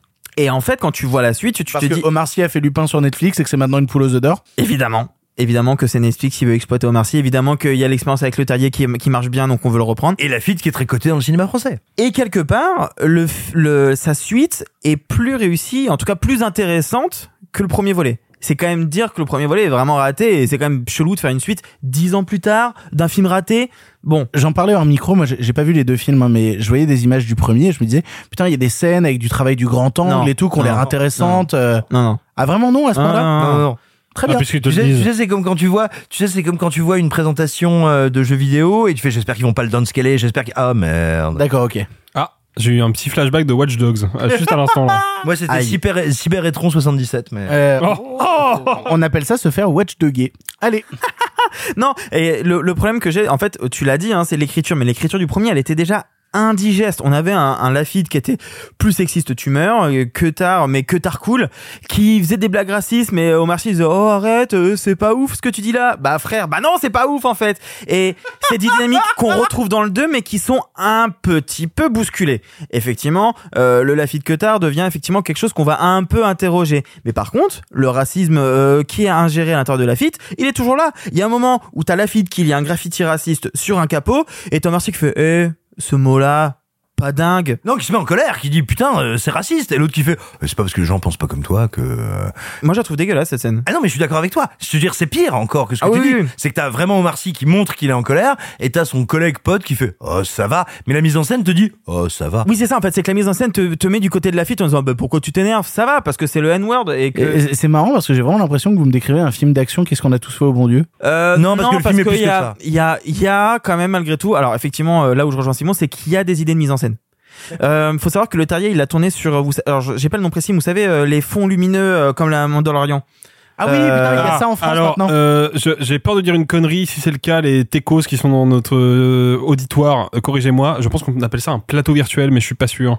Ah oui, c'est tout à fait. Je crois que c'est un plateau comme virtuel. ça. La Lightbox, c'est pas, c'est pas, des fonds verts, c'est des projections en relief Pour sur moi, des écrans. ouais, enfin des fonds éclairés. Quoi. Mais, mais pour le coup, il y a un studio qui a monté ça en France. il y en a euh, plusieurs maintenant. Ouais, mais il y a une vraie anecdote là-dessus, c'est-à-dire que c'est des mecs qui pendant le confinement se sont ont maté Mandalorian et se sont dit euh, putain c'est trop stylé cette techno pourquoi on l'a pas en France? Bah en fait ils ont profité du confinement pour monter un plateau à Paris où il y en avait et où maintenant bah cette technologie là est utilisée et notamment elle a été utilisée dans euh, le Visiteur du futur qui Et sort leur bientôt. plateau est incroyablement Ouais, stylé. leur plateau Alors, est fou. Il y en a deux, et moi j'ai fait un reportage sur le tournage d'un clip de Eddie de Preto sur, euh, je crois, celui dont tu viens de parler. D'accord. Qui a un gros carré et tout. Et en fait, ça, il y a des scènes où ça se voit, où il essaie de créer des trucs. Alors, Simon, je sais pas si tu te souviens de la scène où euh, Higelin et Si sont là et essayent de comprendre quelle est l'action qui a emmené à la mort de, de la victime. C'est toute une scène où la caméra se déplace et en fait tu vois le fond qui change au fur et à mesure où tu vois le, un flashback qui se mêle en même temps à la réalité.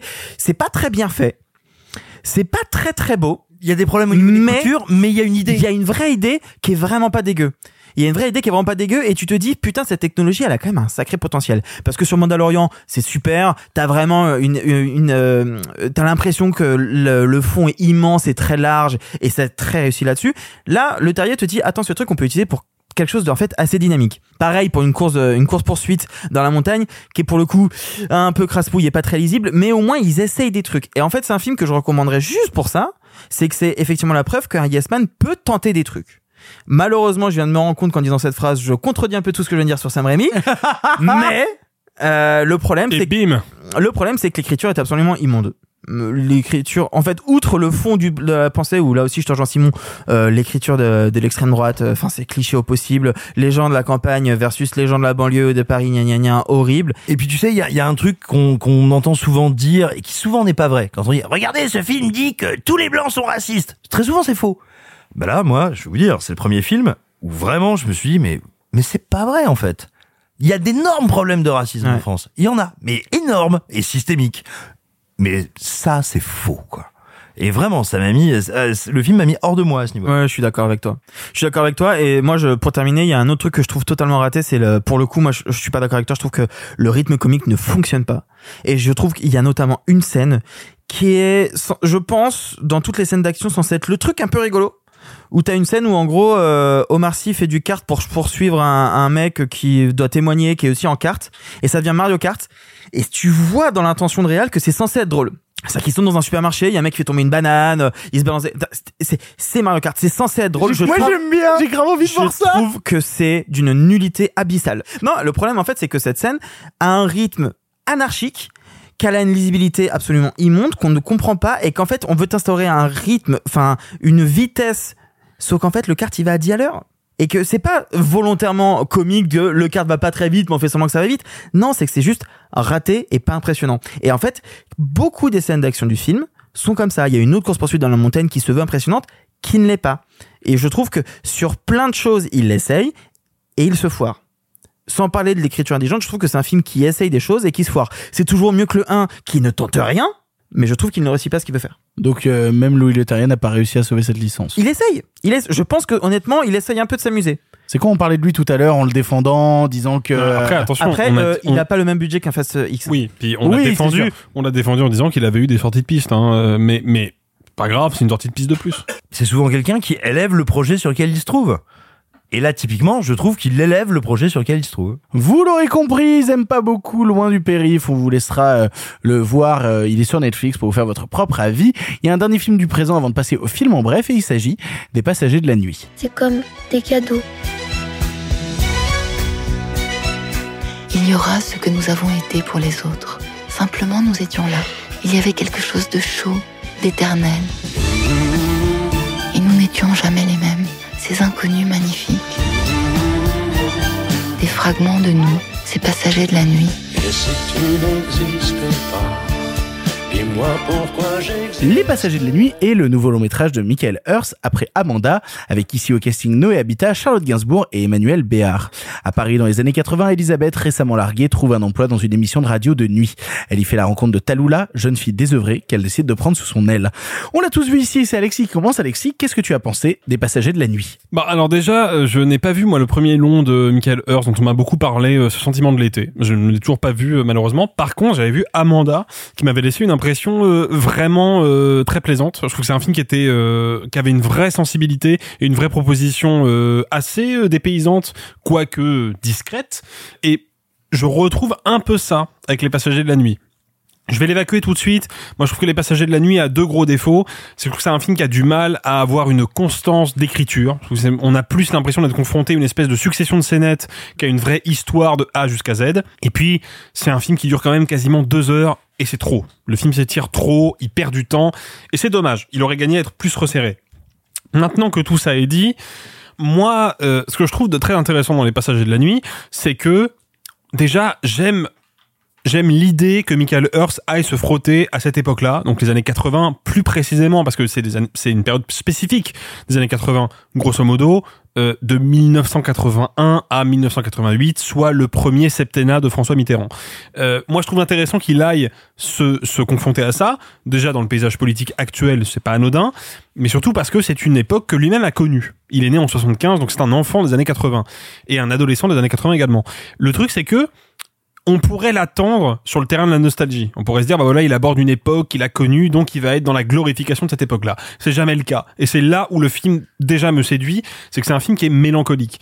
La grande qualité du film, d'un point de vue plastique, c'est que c'est un film qui est tourné en pellicule, et pour le coup, une pellicule extrêmement euh, visible, granuleuse, qui a tendance à, créer cette espèce d'atmosphère un peu brumeuse, même dans des plans du quotidien, hein, même quand il filme un salon, on a cette espèce d'impression d'être dans une une atmosphère brumeuse qui crée un climat euh, onirique permanent que je trouve vraiment intéressant parce qu'en fait là où Michael Hurst a une vraie euh, une vraie idée euh, géniale c'est que il est conscient que le passé qu'il convoque c'est le passé il est conscient que, les images qu'il convoque sont des images révolues et que quelque part il est dans la reconstitution de ce qui ne pourra plus jamais advenir. Et ça c'est vraiment différent de ce que peut être un Stranger Things par exemple, où on est vraiment dans la reconstitution bête et méchante des années 80 avec cette espèce de petit euh, de petite énergie euh, faussement positive de ah bah finalement les années 80 c'est vachement cool, encore aujourd'hui on peut faire ça, euh, acheter nos goodies. Non, là ça fonctionne pas du tout comme ça. On est vraiment pour nous montrer une époque qui est un, une époque de chamboulement à la fois sociétal, politique et aussi euh, un chamboulement psychologique parce que les gens à l'époque traversent une, une période compliquée. hein. On est dans l'après 30 glorieuses. On est on rentre dans une époque où bah, commence à se poser la question de est-ce que je vais réussir à trouver un emploi? Est-ce que je vais réussir à garder une une cellule familiale à peu près cohérente quand euh, mon fils cadet a envie de voyager, d'aller découvrir d'autres choses, de faire les 400 coups, et que ma fille aînée, elle, a envie de s'engager dans la politique et de se distancier du, du nid familial, est-ce que je vais réussir à le conserver tel quel? Donc c'est des problématiques que je trouve intéressantes parce que bah, il s'attaque à l'intime pour aller vers le générationnel, vers le collectif, et puis surtout parce que bah, je trouve que c'est un film qui est très touchant, qui est servi par des comédiens très impliqués, et qui, en plus de ça, est plastiquement vraiment réussi. Donc moi, les passagers de la nuit, bah, j'ai passé un très bon moment devant. Bah, je suis un peu d'accord avec toi. euh, Je serais peut-être un peu moins dithyrambique. Moi, je trouve ça sympa comme tout. Voilà, c'est la manière dont je le dirais, c'est que je regarde les passagers de la nuit, je me fais, oh, c'est sympathique. En fait, ça m'évoque plusieurs réflexions, et notamment vis-à-vis du casting, parce que le film tient beaucoup justement sur les rapports entre les personnages qui sont interprétés assez brillamment. Et moi, je- à chaque fois que je regarde chaque photogramme du film, je peux pas empêcher de me dire quel bonheur que Noé Habitat existe. Vraiment. C'est-à-dire que Noé Habitat, plus je la vois au cinéma, plus je suis heureux de la voir et plus je la trouve ultra talentueuse, vraiment ultra talentueuse. Euh, je trouve Charlotte Gainsbourg ultra touchante dans ce jeu, toujours vraiment très en discrétion. Euh, euh, Il y a vraiment l'impression qu'elle vole au-dessus des personnages. Je suis à la limite un peu frustré, tu vois, que le film possède Emmanuel Béard et on fasse pas plus avec elle. C'est-à-dire que euh, je me dis putain, t'as Emmanuel Béard, tu pourrais quand même euh, créer plus avec elle. On l'a vu, donner plus avant. Et là, elle fait vraiment cette figure fantomatique dans le fond, ce qui est une volonté, mais qui malheureusement pour moi est assez euh, sous-représentée. En fait, euh, tout ce que m'évoque le film, c'est des réflexions à la con, mais c'est-à-dire que moi, quand je regarde le film, je me dis putain, elles sont belles ces âmes qui sont perdues dans la nuit, tu vois. Il y a un truc qui vient d'une certaine joliesse à l'intérieur. Et puis l'idée de raconter ça sur plusieurs époques, je trouve que c'est vraiment une bête idée parce que ça permet de montrer justement sur ces cette année les affres du temps sur eux et comment on se reconstruit, comment on évolue, comment ce qui nous paraît être un traumatisme très important au début, bon, on se rend compte qu'on se construit avec et qu'on réussit à en faire quelque chose plus tard qui nous qui nous permet d'avancer. Je trouve ça je trouve ça assez beau. Et puis même la manière qu'ont les personnages justement de de se réfugier dans dans certaines formes artistiques pour essayer d'aller mieux. C'est le personnage de Noé Habitat qui dit euh, moi je me réfugie au cinéma pour m'oublier parce que quand je me retrouve face à l'écran je m'oublie. Je trouve ça beau, tu vois. C'est-à-dire que le personnage de Charles Gainsbourg qui écoute la radio et c'est une radio qui est intéressante parce que c'est une radio qu'on écoute, mais c'est une radio où on est écouté aussi et où du coup on peut venir raconter quelque chose de nous à l'intérieur. Et puis on finit par danser sur du sur du Jodassin et puis on s'aime on se cache on parle à voix basse. Je trouve que c'est globalement d'une tendre joliesse. Voilà. Le problème c'est que c'est vraiment pour moi un petit truc joli. Mais je suis pas certain qu'il survive à l'épreuve du temps. Parce que quand je regarde le film je me dis c'est vraiment tout petit. Mais vraiment tout petit petit petit petit. Et en fait que bah oui effectivement euh, ce que ça fait est vraiment très beau mais au final, je me dis, quelques heures après l'avoir vu, je me dis, bah, au final, je m'en fous un peu. Et, et ça me rend un peu triste. C'est-à-dire, j'ai pas envie de le critiquer outre mesure parce que euh, je, je sors du film en me disant, j'ai pu observer quelque chose de joli et c'est au moins ça de prix. Parce que putain, quand même, on mate pas mal de merde euh, chaque semaine. Et quand tu regardes les passages de la nuit, tu dis, j'ai observé de la joliesse à l'écran. Et ça m'a fait un peu de bien. Ça m'a fait un peu de bien d'être euh, dans ce, dans ce plaid un peu tout doux en regardant les passagers de la nuit. Par contre, pour être honnête avec vous, quand j'en sors, je me dis, est-ce que, euh, est-ce que je vais le porter avec moi? Est-ce que cette joliesse va m'accompagner? Est-ce que j'ai l'impression que ça a révolutionné ma perception des rapports familiaux ou quoi que ce soit? Je suis pas certain. Je suis pas certain. C'est vraiment un petit truc joli, mais ça va pas beaucoup plus loin pour moi. Bah, le truc, c'est, moi, je, suis assez d'accord avec, toi, Victor. Je, je pense que c'est un film qui va très très vite disparaître dans la masse, en tout cas dans l'immédiat. Le truc, c'est que autant Amanda était, à mon sens, une preuve incontestable de l'intelligence et de, de la pertinence de Michael Hurst, notamment parce que c'était un film qui avait quand même le culot de filmer frontalement un attentat en région parisienne. C'était quand même vraiment une, une idée euh, culottée, quoi. Et il le faisait euh, sans, sans la moindre... euh, D'autant plus au moment où il est sorti, qui était dans le quasi immédiat bah, après. c'est les- c'est 2017. C'est je crois, hein. 2018. C'est Vraiment, c'est dans, le- dans, dans, la, Ouais. dans la queue de comète Fallait de oser le faire et oser le faire aussi bien. Exactement. Là, Les Passagers de la Nuit, évidemment, est un film effectivement plus petit. Moi, il y a des trucs dans Les Passagers de la Nuit, mais qui, qui sont pas des trucs grand public, il faut le reconnaître. Il y a des trucs qui me touchent et où je me dis que, ok, Michael Hurst a compris quelque chose de cette époque-là et il essaie de nous, de nous passer le témoin. C'est dans la relation qu'il tisse, dans le parallèle qu'il tisse entre le personnage de Noé Habitat, qui est grosso modo une petite punk euh, déscolarisée, sans famille, qui est vraiment le- l'archétype de la jeune Je rebelle. m'appelle euh, Noé et je suis sans famille. non, mais, mais- mais quelque part, c'est ça. Et il, il tisse un parallèle entre ce personnage-là et l'actrice Pascal Augier, qui est une actrice, euh, une étoile filante du cinéma français, qui a joué dans quelques films, notamment Les Nuits de la pleine lune d'Éric Romer, et qui est malheureusement morte très jeune d'un problème de santé, à 25 ans exactement. Et J'ai- J'aime bien quand même quand ils sortent de la salle de cinéma et qu'ils rigolent de Eric Romer et Oui, qu'ils rigolent de la futilité de certains dialogues part, Romer. C'est là, c'est là où le film, moi, est très touchant, c'est qu'il y a deux séquences. En tout cas, il y a deux grandes séquences dans le film qui font intervenir le, personnage de Pascal Augier. En tout cas, la figure de Pascal Augier. C'est effectivement ce moment-là où il Le réalisateur de Ghostland Non, Pascal Augier, je précise pour ceux qui, euh, voilà, qui est la fille de Bulle Augier, autre grande actrice française. Euh, Il y a Simon qui est effondré. très très fort au fond.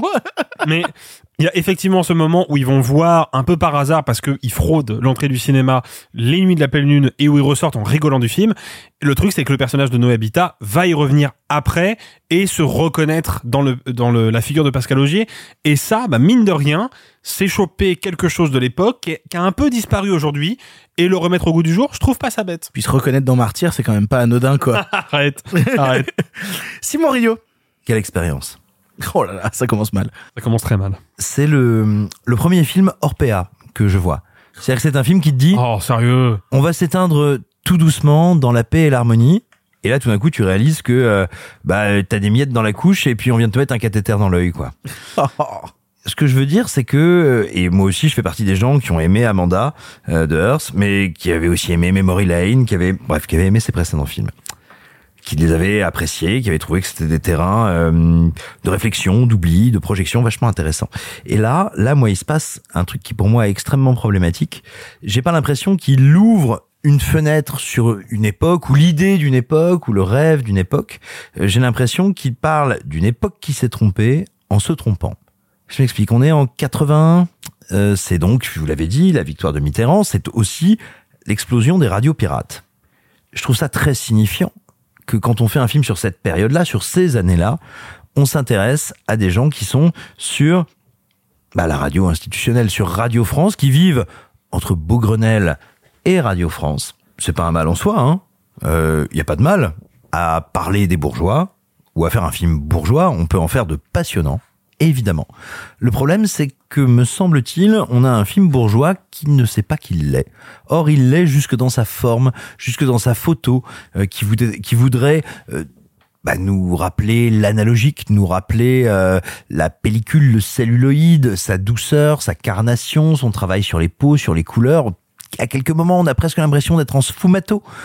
Sauf que... J'ai presque que- l'impression que tu reproches aux passagers de la nuit de ne pas être les magnétiques. Eh ben, figure-toi que précisément. D'accord. Alors attention, on ne reproche jamais à un film de ne pas être quelque chose. Mais il y a quand même un truc que je note. Et encore une fois, la question n'est pas de reprocher au film de ne pas être quelque chose. Mais tu as Les Magnétiques qui est sorti il y a quelques mois, qui te raconte la même période, voudrait te raconter les mêmes, ou plutôt, a priori, raconte sur le papier des parcours comparables, Sauf que lui va te parler des radios pirates. Alors je m'arrête là sur les magnétiques parce que l'idée n'est pas de faire le procès d'un film en, en faisant euh, l'exégèse d'un autre. Mais ce que je constate, c'est qu'il me semble que les passagers de la nuit nous parlent d'une période qui a été une totale illusion, à savoir ce premier mandat de Mitterrand, qui a été une illusion pour plein de raisons, politiques, philosophiques, euh, vraiment un miroir aux alouettes. Et pourquoi pas? Sauf que l'incapacité du film à le voir, à le dire, à le penser, me le rend désagréable et anodin. Pas déplaisant à regarder. On vous l'avait dit, il est euh, pensé, il est cadré, il est monté, il est mis en scène.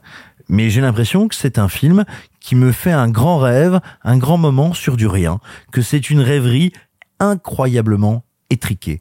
Et euh, encore une fois, je suis le premier, je suis un des turéféraires euh, du cinéma français ici. J'adore, et parce que ça me passionne, défendre ce que j'estime que le cinéma français accomplit en termes de forme, de thématique. Ici, j'ai l'impression de voir un rêve bourgeois tout petit, qui nous est facile d'apprécier tous parce qu'il a plein de qualités, ou plutôt, euh, on va dire, parce que c'est un travail d'orfèvre visible qu'on peut ressentir, mais je n'y vois en rien quelque chose de signifiant, quelque chose de marquant, quelque chose d'intéressant. J'ai l'impression d'y voir le penchant facile dans lequel s'est oublié une partie de ce pays qui a envie, qui avait envie, qui a eu envie, jusqu'à il y a pas longtemps, de se rêver humaniste, de se rêver vivant, alors qu'en fait il était naïf, doucereux et même très complaisant. Arthur, pour conclure. Euh, la posture de Simon, je la trouve assez intéressante. Néanmoins, il y a un point sur lequel je suis en désaccord avec toi, c'est que pour moi, c'est un film qui se sait bourgeois. Pour moi, c'est un film qui se sait bourgeois. Je suis d'accord.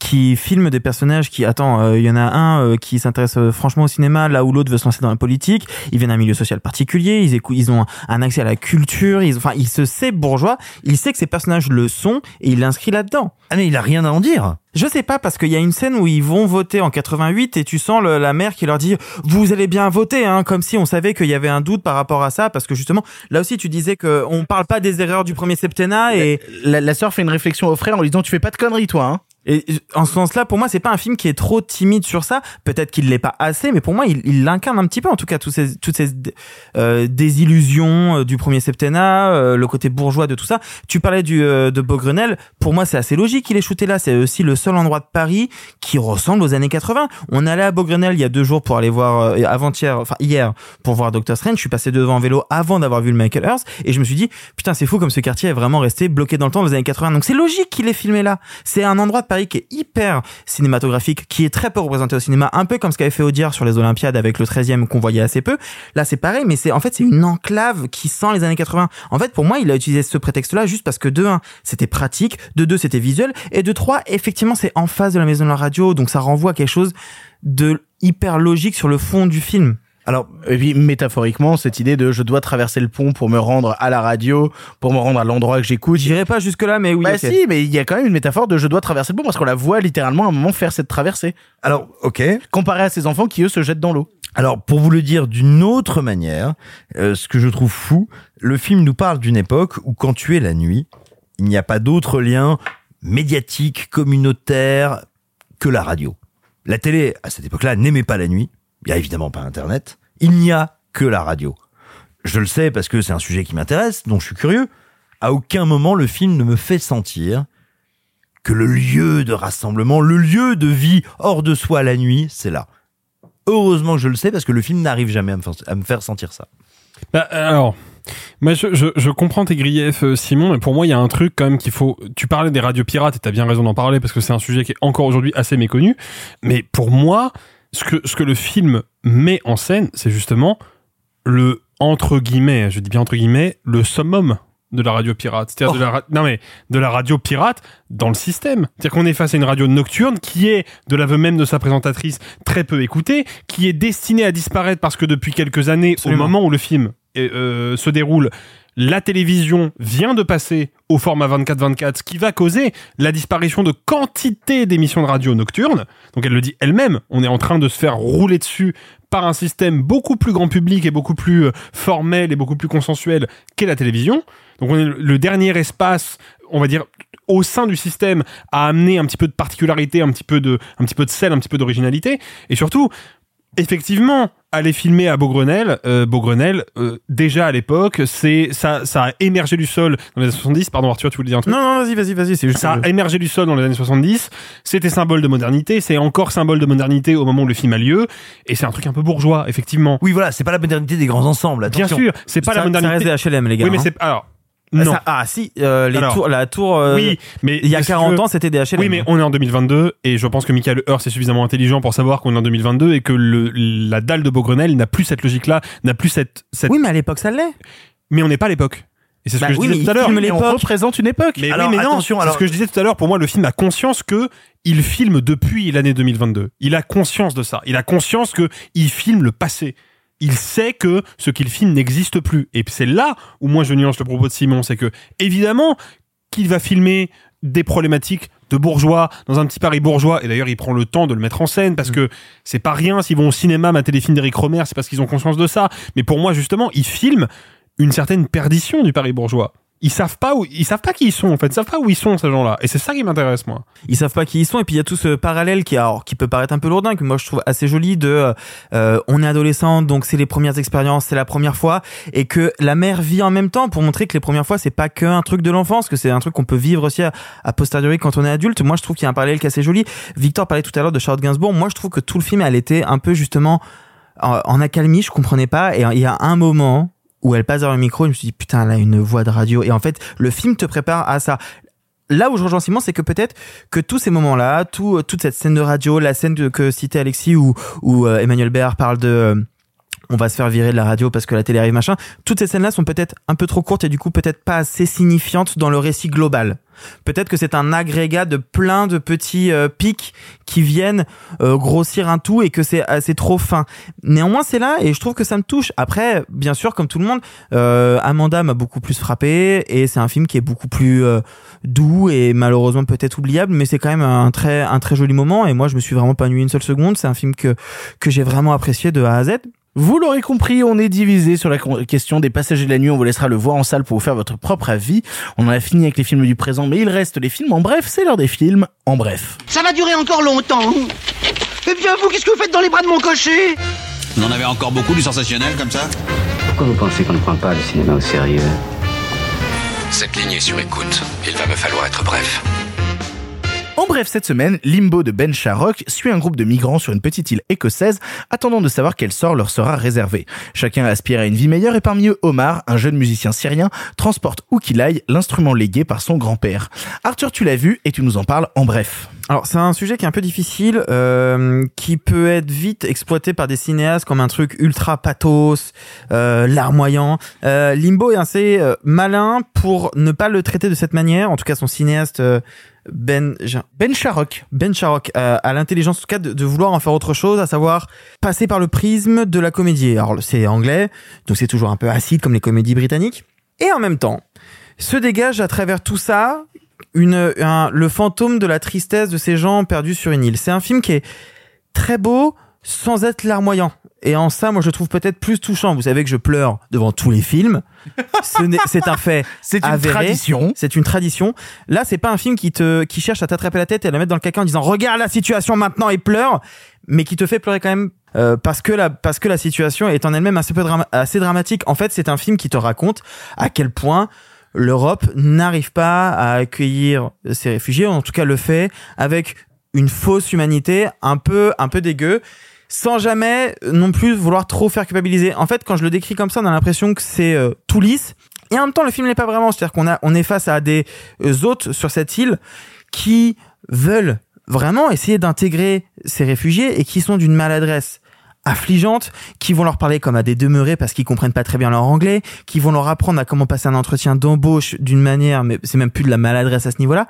Et en même temps, on a des réfugiés qui sont euh, plutôt gauche. J'avais lu dans une critique quelque part que c'était des personnages des frères Cohen et je trouvais ça hyper pertinent. C'est vraiment ce type de fausse débilité assez attendrissante et en même temps assez rigolote. Donc c'est un film qui parle de l'immigration, de comment on les accueille en France ou non, sur ce ton-là qui est quand même un ton assez casse-gueule, et surtout à travers un personnage qui est assez fascinant, qui est le personnage de Omar donc, qui a un faciès triste. Ou en tout cas, un faciès où il ne se passe rien, où tu sais pas ce qui, se trame dans sa tête, tu le sens un peu déchiré et tu le comprends au fur et à mesure du film, la pression familiale, euh, la culpabilité d'être parti alors que le frère est resté. Il y a plein de choses qui se jouent qui sont assez jolies. Il y a notamment un- une, scène finale qui est vraiment euh, m'a déchiré le bide. Mais tout passe par un personnage qui ne montre pas ses émotions. Et de cette façade euh, plutôt lisse, en fait ressort une une, une émotion euh, assez dingue. C'est un film qui est très beau, qui est très doux, qui euh, est un peu euh, mis sur euh, le, enfin en tout cas que toutes les critiques en sens. Moi, je vous cache pas que j'ai vu le film il y a trois semaines. Je m'en souviens plus beaucoup, mais ça c'est peut-être aussi, il faut le dire, lié au fait qu'en ce moment on voit entre 10 et 20 films par semaine et que c'est un peu compliqué. Voilà. Euh, néanmoins, c'est un film quand même qui est, qui est assez joli et qui ne pète pas plus haut de son cul et qui en tout cas a en tout cas l'intelligence de ne pas aborder ça sous le prisme du pathos et rien que pour ça, je lui suis reconnaissant parce que putain, ce genre de sujet, ça aurait pu être mille fois, mille fois pire.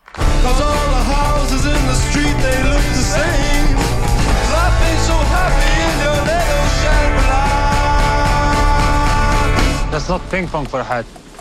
Yes? Ping pong, ping pong.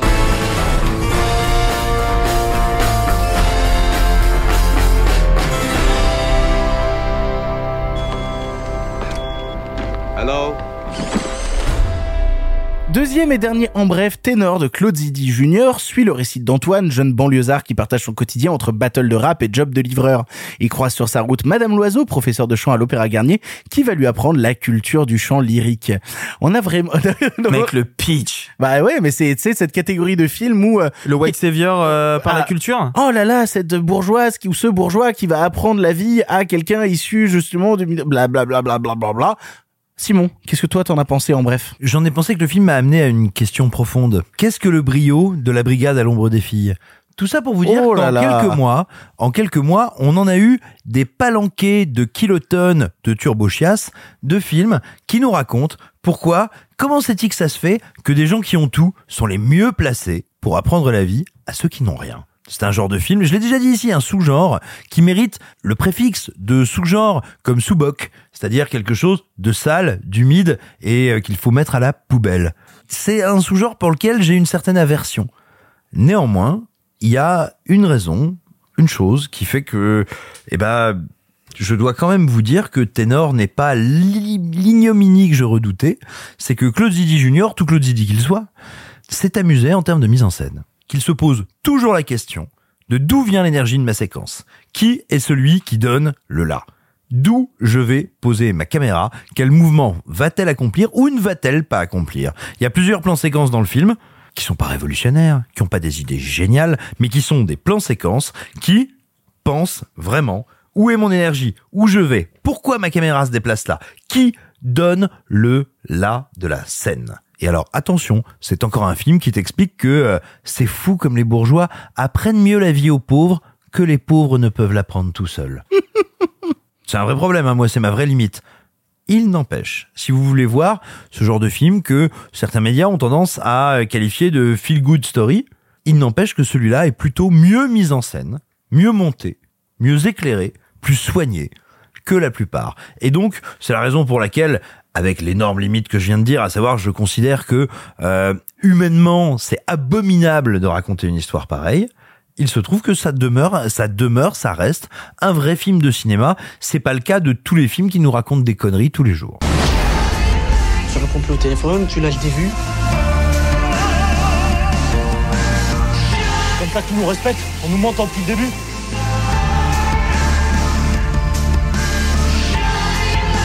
Vous avez cette étincelle essentielle. Il ne vous reste plus qu'à croire en vous.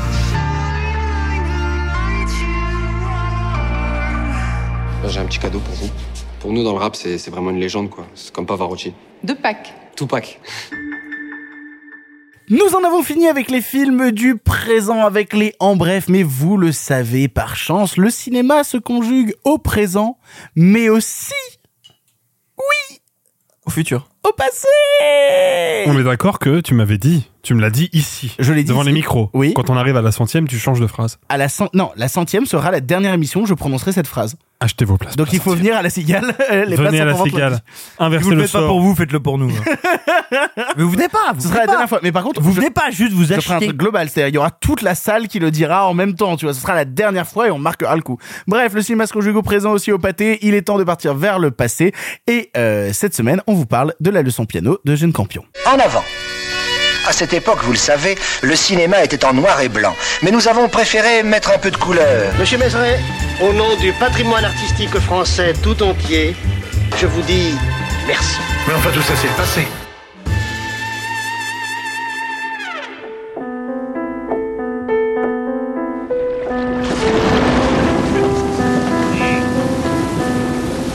I can't imagine a fate worse than being dumb.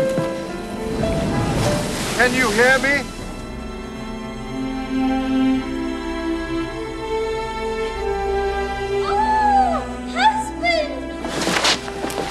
Perhaps with time, you might come to like me.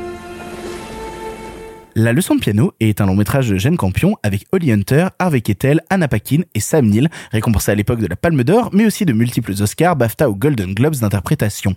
On y découvre Ada, envoyée en Nouvelle-Zélande avec sa fille de 9 ans pour être mariée à un colon qu'elle ne connaît pas. Muette, ne s'exprimant qu'à travers les morceaux qu'elle joue au piano, elle finit par donner des cours à Baines, voisin de son époux, avec qui une relation faite de chantage et d'érotisme va naître dans le secret et la culpabilité. Disponible ce mois-ci sur TCM Cinéma, connaissez-vous TCM TCM Cinéma C'est Euh, marrant, quand il n'y a pas Sophie, c'est vraiment la version la plus bourrine de TCM Cinéma, alors que Sophie, c'est toujours TCM Cinéma. Ça fait quasi un an, hein, vraiment, j'en peux plus. hein. Alors, Euh, pause, pause, pause. Il y a vraiment, et je, ce que je dis, tu vas le laisser au montage. Il y a Simon qui a lancé trois vidéo, secondes d'une oui, j'ai vidéo entendu. TikTok oui. dans le micro. J'espère, oh, j'espère que c'est au montage. Non, alors, un ami très Vas-y, proche. galère, rame, Vas-y, rame. Ah non, je, je, je ne galère pas, je vais vous dire ce qui est. Qu'est-ce qu'a fait Nicolas Martin? Ouais, bonne, bah, exactement.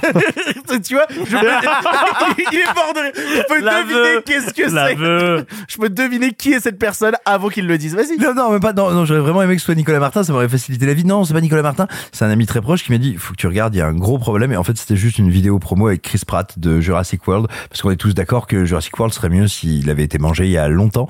Donc vous avez entendu un petit bout de Chris Pratt disant un truc sûrement genre Ah yeah, great movie, you know, with dinosaurs. Et maintenant tu peux la couper parce que c'est nul. La leçon de piano donc, euh, bref, il est disponible sur TCM Cinéma. Connaissez-vous TCM Cinéma On s'est dit qu'il était temps d'aborder la question de la première réalisatrice à avoir reçu la Palme d'Or pendant longtemps la seule, et donc qui qui sait? Pff, ben, oh, On est fatigué en cette fin d'émission. Il y a littéralement Arthur qui vient de jeter son MacBook. Vraiment, euh, il y a rien qui va. Bah vas-y Arthur, qui qui sait jeune campion? Ah, qui qui c'est Jane Campion? Bah c'est euh, C'est une réalisatrice déjà. c'est une réalisatrice. Euh, non, c'est euh, c'est la fille de Edith Campion, qui est une actrice de théâtre néo-zélandaise et qui euh, du coup explique pourquoi Jane ou Jeanne, comme le prononce Victor visiblement, a grandi dans le théâtre, dans l'art, dans la littérature notamment. euh, elle est grande fan de de Anne Radcliffe, cette littérature britannique. Bref, comme souvent, euh, l'enfant se construit en opposition aux parents et elle décide au début de se dire non, je ne veux pas faire une, une carrière dans la culture et elle fait des études d'anthropologie. Sauf que spoiler, ben, juste après ses études, elle décide d'aller vers l'art. Et notamment, elle va faire des études de, de peinture, qui va avoir un petit rôle dans sa filmographie, comme on va en parler tout à l'heure avec la leçon de piano. Et en fait, à partir de là, elle va commencer à expérimenter. Ce qui est assez intéressant, c'est que là, on va vous parler de la leçon de piano. La leçon de piano, c'est euh, la toute première idée qu'a Jane Campion de faire un film. Euh, à partir du moment où elle passe de ses études d'an- euh, d'anthropologie en Nouvelle-Zélande à d'un seul coup aller dans une école d'art en Europe, elle a l'idée de ce film. Il va falloir quatre courts-métrages et deux longs, et deux longs avant qu'elle puisse le mettre en exécution. Juste pour revenir rapidement, quatre courts-métrages. Donc le premier qui s'appelle Pile, qui a eu la Palme d'Or du meilleur court pour son premier cours. Eh Voilà. bien, ça commence bien. Ensuite, donc, elle va en faire, euh, elle va en faire trois autres, et ensuite, elle va faire deux longs. Un premier qui s'appelle Sweetie, qui était déjà assez pertinent sur le, le rôle des, des outsiders, sur euh, les femmes rejetées de la société, qui a déjà une photo hyper calibrée. Et puis, elle va faire un an plus tard seulement. C'est-à-dire que Sweetie, c'est en 89, et Un ange à ma table, c'est 90. Un an plus tard seulement, elle fait son deuxième film, qui est un, un biopic qui revient sur la jeunesse de Janet Frame, qui est un film qui parle de la solitude, les rapports familiaux, la place euh, du corps et surtout, ce qui va être très important dans tout le reste de la filmographie de James Campion, le désir féminin. Un film qui va être récompensé, si je me trompe pas, du prix du jury à Venise et du prix des critiques à Toronto. Vous avez compris, Jane Campion, elle commence directement, elle est plébiscitée de tous. Elle réussit donc à faire euh, la leçon de piano et ça va être un peu le sommet de sa carrière puisque Palme d'Or, première Palme d'Or donnée à une femme, même si c'est une Palme d'Or ex aequo avec Adieu ma concubine. Il n'empêche que c'est quand même un marqueur, que derrière toute sa filmographie va reprendre ces thèmes-là, à savoir des femmes qui cherchent à se libérer du patriarcat, de et essayer de porter un regard sur le féminin, parce qu'elle-même le dit en interview, elle n'arrive pas à écrire sur les hommes. Elle n'arrive pas en tout cas à écrire du point de vue des hommes. Étant une femme, elle raconte du point de vue des femmes. Et c'est en ça quelque chose qui était assez rare, qui devient de plus en plus commun, mais qui était assez rare, et qu'elle va explorer. Alors, elle va explorer avec un thriller, In the Cut. Elle va essayer de euh, d'en parler dans des films d'époque aussi, donc que ce soit Portrait de femme ou Bright Star. Et plus récemment, on en a quand même pas mal parlé autour de cette table, Power of the Dog, où là, elle extrapole quelque chose, mais qu'elle a déjà fait un peu tout au long de sa carrière, à savoir quelle est la place de l'homme dans ce système patriarcal qu'elle dénonce ou en tout cas qu'elle décrit comme étant quelque chose qui écrase les femmes. Power of the Dog, c'est l'extrapolation de ça. Le Last Piano en parle déjà pas mal. Mais c'est- c'est marrant que tu parles de justement de sa difficulté à écrire euh, le point de vue des hommes. C'est intéressant quand tu vois la leçon de piano et tu vois la qualité des personnages euh, masculins, de l'écriture des personnages masculins dans la leçon de piano. Je trouve ça euh, assez euh, assez brillant ce qu'elle arrive à construire, euh, la manière dont elle a justement de jamais tomber dans un dans un pur manichéisme, que ce soit sur le personnage de Sam Neill ou sur le personnage de, de Harvey Keitel, que ça aille toujours justement entre les lignes dans d'autres chemins. Je trouve ça assez passionnant.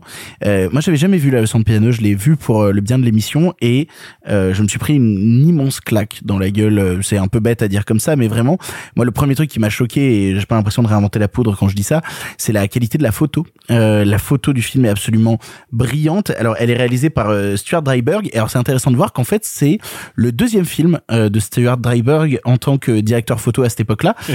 Sachant que son premier, bah, c'est euh, le film précédent de Jeanne Campion. Un ange à ma table. Exactement. Voilà. Euh, C'était déjà un accomplissement graphique incroyable. voilà, donc vraiment ces deux premiers films, c'est ça. Après, il s'est un peu perdu en termes de, de photos parce qu'on lui donne notamment la photo de Ion Flux Euh, ou même plus récemment euh, Alice à travers le miroir, ou euh, Men in Black International, des choses comme ça. Donc il est rentré dans un système un peu calibré. Mais à l'époque, voilà, moi le travail de- des espaces dans, dans dans la leçon de piano, que ce soit l'intérieur des forêts, la manière dont il a de l'illustrer, la manière dont, dont on a de voir cette plage avec ce piano perdu au milieu, il y a une poésie qui s'en dégage à tout instant que je trouve absolument euh, folle. Et puis surtout, je trouve les personnages masculins comme féminins assez brillants dans le film. C'est-à-dire que euh, je lisais une critique sur internet euh, euh, avec laquelle j'étais en pur désaccord sur la leçon de piano qui disait euh, c'est quand même un film où euh, si les personnages communiquaient, euh, ça irait vachement plus vite. Et c'est pour moi un écueil dans lequel il faut pas tomber concernant la leçon de piano parce que c'est littéralement le sujet du film. La leçon de piano traite de l'incapacité à communiquer ou en tout cas de posséder des prismes de communication qui sont différents. C'est-à-dire que la manière dont a le personnage de, de Haddad s'exprimer ne correspondra jamais à la manière dont euh, Harvey Kettel peut dévoiler une part de ses sentiments et, aussi à la manière dont Sam Neill essaye lui à son tour de créer des sentiments. De la même manière qu'il est impossible de communiquer parce que on a justement les populations euh, samoanes dans le dans le film et où euh, à un moment on a une sorte de pièce de théâtre et donc du coup on essaie de communiquer une forme de culture à travers cette pièce de théâtre là et les populations locales deviennent fous et ont l'impression qu'il se passe un vrai crime sur scène à ce moment-là et encore une fois on voit que entre culture, entre genres, on se met dans une position où la communication est impossible. Donc comment est-ce qu'on réussit à créer un monde viable où on peut développer du sentiment, où on peut développer de l'érotisme, où on peut développer justement de la passion quand on est tous, de par nos cultures, de par nos genres et tout, dans une incapacité de communication? Et je trouve ça rendu par une mise en scène qui est continuellement signifiante. La leçon de piano, c'est euh, à ce niveau-là, je trouve ça vraiment brillant. Je trouve ça vraiment brillant. Ah, ce qui est intéressant, c'est que on a tendance depuis euh, quelques mois, depuis la sortie de Power of the Dog, ou même encore un petit peu avant, quand elle avait fait euh, les deux saisons de sa série Top of the Lake. Euh, Ah, j'ai pas vu Top of the Lake, il paraît que c'est super. La première saison est brillante, la deuxième saison existe. Et- D'accord, très bien. Et on, on a un petit peu tendance à, à coller euh, l'adjectif, euh, je parle dans le domaine de la critique cinéma, hein, je suis pas du tout dans le sociétal là-dessus, à, à coller l'adjectif féministe qui n'est pas euh, du tout euh, immérité ou illogique parce que c'est un cinéma féministe indiscutablement. Sauf que on parle d'un cinéma qui est avant que les studios et avant que Hollywood l'envisage comme une donnée commerciale ou communicationnelle. C'est-à-dire que comme tu l'as dit, elle parle du féminisme et elle est une euh, cinéaste féministe en cela que son point de vue est féminin. Ça ne veut pas dire que les personnages masculins sont négatifs en soi, ça ne veut pas dire qu'ils sont sous-écrits, ça ne veut pas dire qu'on ne s'y intéresse pas, mais ils ne sont pas le centre de gravité du récit. Et je te dirais, ce qui est fascinant chez Jane Campion, au-delà des qualités euh, qu'on peut tous remarquer, apprécier et qui peuvent nous casser la gueule de son cinéma, c'est noter à quel point il est demeuré rare. Ça ne veut pas dire que ça n'a jamais existé, mais rare que le féminin soit le centre de gravité. Je parle pas d'un film qui donne raison au féminin. Je parle pas d'un film qui critique le masculin. Je parle d'un film qui dit le parcours de ce personnage féminin et son regard est mon centre de gravité. Et tout d'un coup, il s'agit pas de faire de l'essentialisme à deux balles ni rien ni quoi, mais constater que ce regard a été rarissime au cinéma, l'est encore, et c'est ça aussi qui fait sa valeur, parce que c'est ce qui va définir aussi les intentions de photographie, aussi les intentions de cadrage, aussi les intentions d'écriture. Et ce qui est intéressant, c'est que donc cette intention, cette logique qui met le féminin au centre, n'est pas qu'une logique, qu'une idée, c'est de là que découle le découpage, c'est de là que découle comment est-ce que je cadre mes personnages, comment je les éclaire, comment je fais du cinéma. Alors, il y a un exemple très précis de tout ce que tu viens de dire. Je me gourre peut-être, mais mon ressenti en voyant le film euh, il y a quelques mois maintenant, ça a été que la manière dont elle filme le corps d'Harvey Kettel nu, chez n'importe qui d'autre, ça aurait été de montrer sa carrure impressionnante, la, la virilité qui s'en dégage. Et moi, de ce corps sculpté, parce que pour le coup, avec Kettel, il est quand même stokos hein, dans le film. Oui, et puis c'est quelques années après Bad Lieutenant, donc euh, il est encore. euh, Oula, non, non, non, on est bien après Bad Lieutenant, on est 15 ans après. Ah merde, non, pardon, bah, je dis Non, bah non. Le piano, c'est 93, le Bad Lieutenant, c'est... C'est pas 88, Bad Lieutenant? J'aurais dit 88 et ça c'est quoi 96 Et c'est 93. Oui, mais- on est 5 ans après Bad Lieutenant. Hein. Non, Bah, si vous vois, on si est Hollywood, t'as pas la si carrure de ton si rôle, t'as pas la carrure de 6 ans avant. On est un an après Bad Lieutenant, c'est 92. Oh, Eh ben, donc, donc voilà, donc on a encore la carrure de Bad Lieutenant dans, euh, dans la leçon de piano. Mais tout ça pour dire que n'importe quel cinéaste aurait filmé la puissance du corps, là où moi je vois dans son regard justement essayer de montrer les faiblesses, euh, d'essayer de montrer les petites blessures. Euh, Il y a tout un travail autour des tatouages aussi, voilà. Et enfin voilà, on parle souvent ces dernières années de female gaze. Et ben c'est un peu ça. C'est aussi filmer les hommes, mais pas à travers une euh, sexualisation des corps, mais de montrer justement autre chose. Et puis même Harvey Keitel le dit, hein, il y a un moment où, euh, où il, s'exprime en disant qu'il se sent misérable et tout, et je trouve que la caméra justement renvoie ce truc-là aussi sur son physique, c'est-à-dire que la première fois qu'on le voit, euh, justement c'est pas du full frontal, il, justement il tourne autour du piano et, et, et sa tub est littéralement cachée derrière le piano parce que c'est pas ce qui nous intéresse justement, c'est ce corps qui tourne autour du piano jusqu'au moment où c'est le full frontal et le moment où on a le full frontal qui devrait être ce moment où il devrait être impressionnant, en fait justement il est un peu misérable et il est un petit peu en retrait, il est un peu gauche et c'est ça qui est intéressant aussi. Et puis on parlait justement de qualité des personnages, ça va de pair avec une direction euh, d'acteurs aussi et d'actrices euh, forcément hors pair. Euh, ce qui est intéressant de voir aussi, c'est que euh, bah, je parlais de tous les prix d'interprétation qu'avait reçu le film, mais il faut aussi compter le prix d'interprétation pour Anna Paquin, qui reçoit un Oscar du meilleur second rôle, alors qu'à l'époque, elle a 12 piges.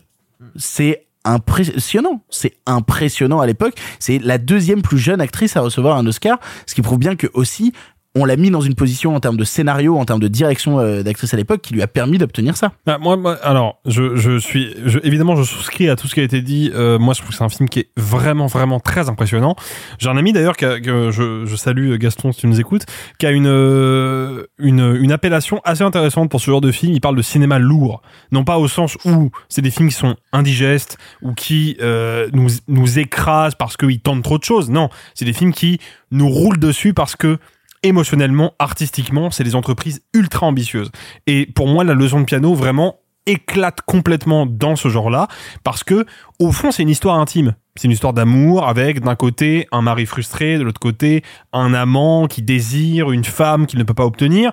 Sauf que la mise en scène de Campion est ultra ambitieuse. Que ça soit dans la manière dont elle filme des paysages sauvages, notamment la plage sur laquelle il y a ce piano, qui est toujours filmé en plan très large, où on sent le poids des éléments, où on sent la matérialité du vent, ou bien pour filmer des intérieurs de maisons, où là on est vraiment dans une, dans une atmosphère beaucoup plus intime, beaucoup plus resserrée, mais où mine de rien on sent que chaque source de lumière est parfaitement justifiée, parfaitement pensée, où chaque élément de décor a du sens, on est vraiment face à un film qui est ultra riche, ultra complexe. Et moi, ça m'a bouleversé parce que je trouve que ce que filme Jane Campion, c'est un bouleversement sociétal, parce qu'on parle quand même d'une catégorie de personnes qui va s'exiler, quitter son pays natal pour aller conquérir une terre qui est encore à cette époque-là à 80% une terre sauvage, hostile, par le prisme de l'intime, par le prisme de d'une relation amoureuse. Ça, je trouve ça vraiment, vraiment brillant.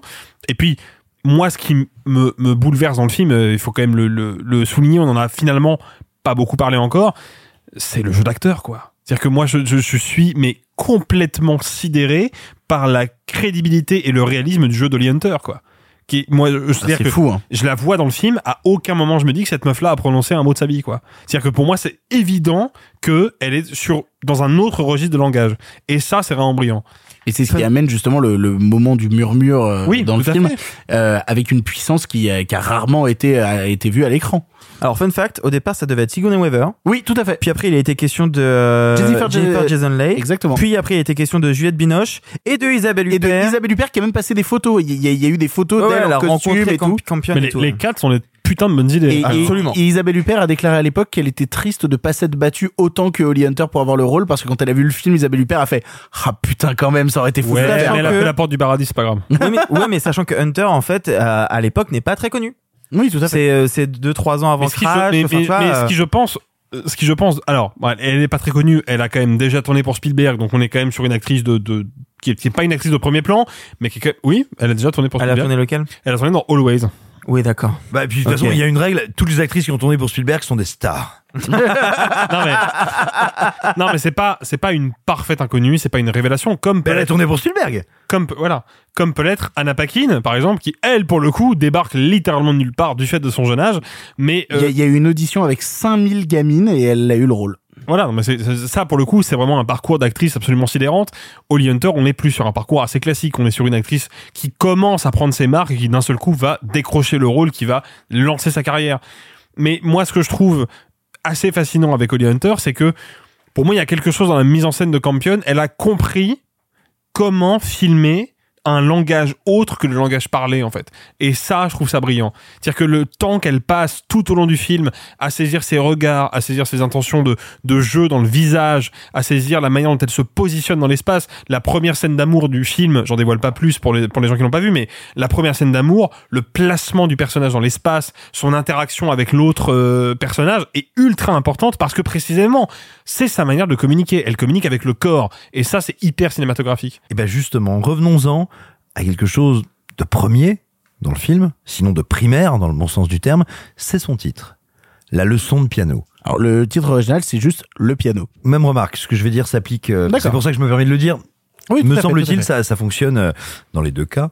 Le piano, ou en tout cas l'instrument classique, c'est l'instrument à la fois de la maîtrise, de la maîtrise de soi, de la maîtrise de son corps, le fait d'apprendre les règles, de les appliquer, mais de les apprendre et de les appliquer, de les conjuguer avec son corps. Parce que cet instrument de musique qui exige de toi une discipline, tu dois la faire passer par ton souffle, par tes doigts, par bref, quel que soit l'organe, l'extension de toi qui travaille cet instrument. Et c'est précisément et ce que va vivre, enfin ce que vont vivre les personnages, se conjuguer à des règles, à des règles arbitraires, à des règles dures, mais se conjuguer avec ça dans l'intimité, l'intimité du corps. Et c'est aussi ce que va non seulement faire Jane Campion dans ce film, mais ce qu'elle aura fait tout au long de sa carrière. Mais C'est- la, la manière dont elle a d'é- d'érotiser le piano, moi, il y, a un- il y a un des plans au début que je trouve absolument magnifique où t'as le piano qui est encore dans le, le box en bois et où euh, elle ouvre juste un, un petit trou dans la caisse en bois et tu vois filmer de l'intérieur du trou et tu vois juste deux doigts qui se glissent à l'intérieur du piano. J'ai jamais vu un piano aussi bien érotisé à l'écran. C'est assez c'est pas un piano érotisé. C'est Ah, la si. règle. Non, c'est la règle érotisée. C'est la contrainte érotisée. Là, typiquement, le piano encore dans cette boîte qu'on va quand même détourner, qu'on va quand même réussir à, utiliser malgré cette contrainte. C'est le classique, c'est la règle qu'on va encore une fois conjuguer, à transformer. Et toute la carrière de Campion, de ses meilleurs à ses films un peu moins intéressants ou à ses saisons de séries loupées, va, quoi qu'il en soit, toujours, il y a toujours cette notion-là. Que ce soit prendre un genre, prendre une grammaire cinématographique, s'attaquer à des montagnes d'académisme et de représentation, là elle est quand même, attends, il faut pas déconner, elle est quand même sur le film historique, le film en costume, un film, bah, un genre qui dans les années précédentes avait été euh, ultra marqué par des films qui ont depuis été oubliés comme The Mission, comme etc. Donc elle n'arrive pas n'importe où à n'importe quel moment. Et pourtant, parce qu'elle, elle n'est pas là pour dire, bah regardez, c'est un piano, c'est des costumes, mais pour dire, voilà, c'est la leçon de piano, c'est ce corps qui affronte cette règle, eh bien moi, du coup, je vais pouvoir décliner quelque chose. Il y a quelque chose que je trouve intéressant. Il il faudrait qu'on aborde la fin du film. Donc, si jamais vous ne l'avez pas vu, euh, allez voir déjà la leçon de piano, parce qu'on va parler de la fin.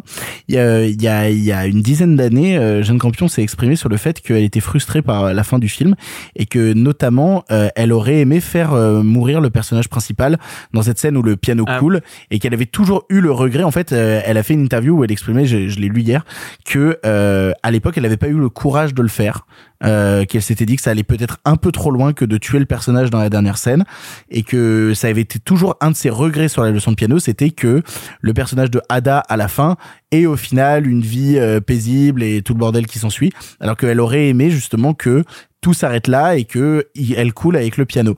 Et j'ai trouvé ça intéressant de voir déjà ce recul sur la question et c'est moi-même une réflexion que je me suis faite dans le film euh, qui quand même assume à plein d'instants une certaine radicalité euh, vis-à-vis de son propos. J'ai été étonné moi en voyant la fin du film de me dire putain elle coule pas avec le piano? Euh, alors après, on peut le voir par un autre prisme en se disant c'est quand même une note d'espoir de Ouais, après avoir été mais- dans ce système horrible, elle réussit à moitié à s'en sortir, à se créer quelque chose autour. Elle a sa petite prothèse au doigt, elle a tout ce genre de Ouais, mais moi, alors, moi, pour le coup, je, je, je vais dire un truc qui est archi prétentieux et j'en suis désolé.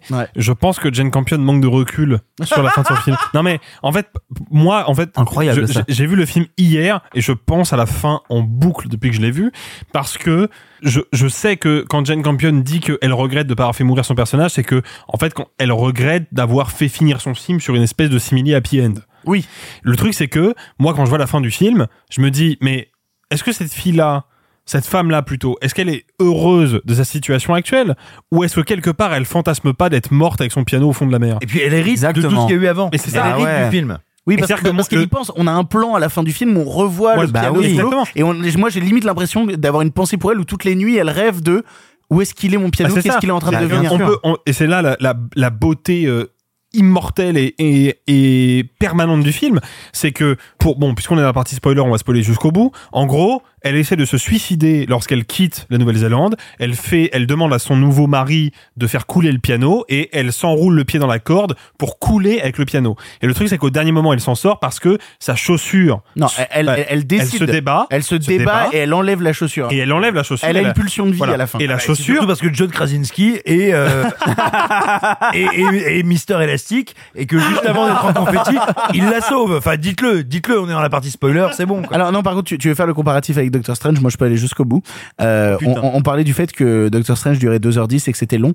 Euh, là, le film dure 2 heures. Il n'y a pas eu un pet de gras. C'est incroyable à quel point les C'est- 2 heures de la Ah, leçon de piano passent à une vitesse. Mais, mais parce que toutes les séquences sont signifiantes. Ouais. C'est- ce qui est, mais pour revenir à ce, à Ah ce oui, que je- et, et même notamment, là, c'est une séquence que je ne pensais euh, ne servira à rien, où je me dis, oh, là, c'est peut-être un peu du remplissage, euh, Jane, au tout début, où t'as, euh, où il commence à faire des trucs avec les ongles chino- chinoises, et tu vois un mec avec une hache en, en- en plastique faire semblant de couper la main d'une meuf, et je me dis, oh, ça, c'est un peu gratos. Et puis arrive à la fin du film, j'ai fait, oh, sa mère Ah ouais, que c'est bah malin. ouais. Euh, vraiment, j'ai trouvé ça assez, assez brillant fois. En Mais fait, voilà, donc, euh, la fin pour- du film, pour frustration. revenir à ce truc-là, donc elle, elle se débat, la chaussure quitte son pied et au final elle remonte à la surface.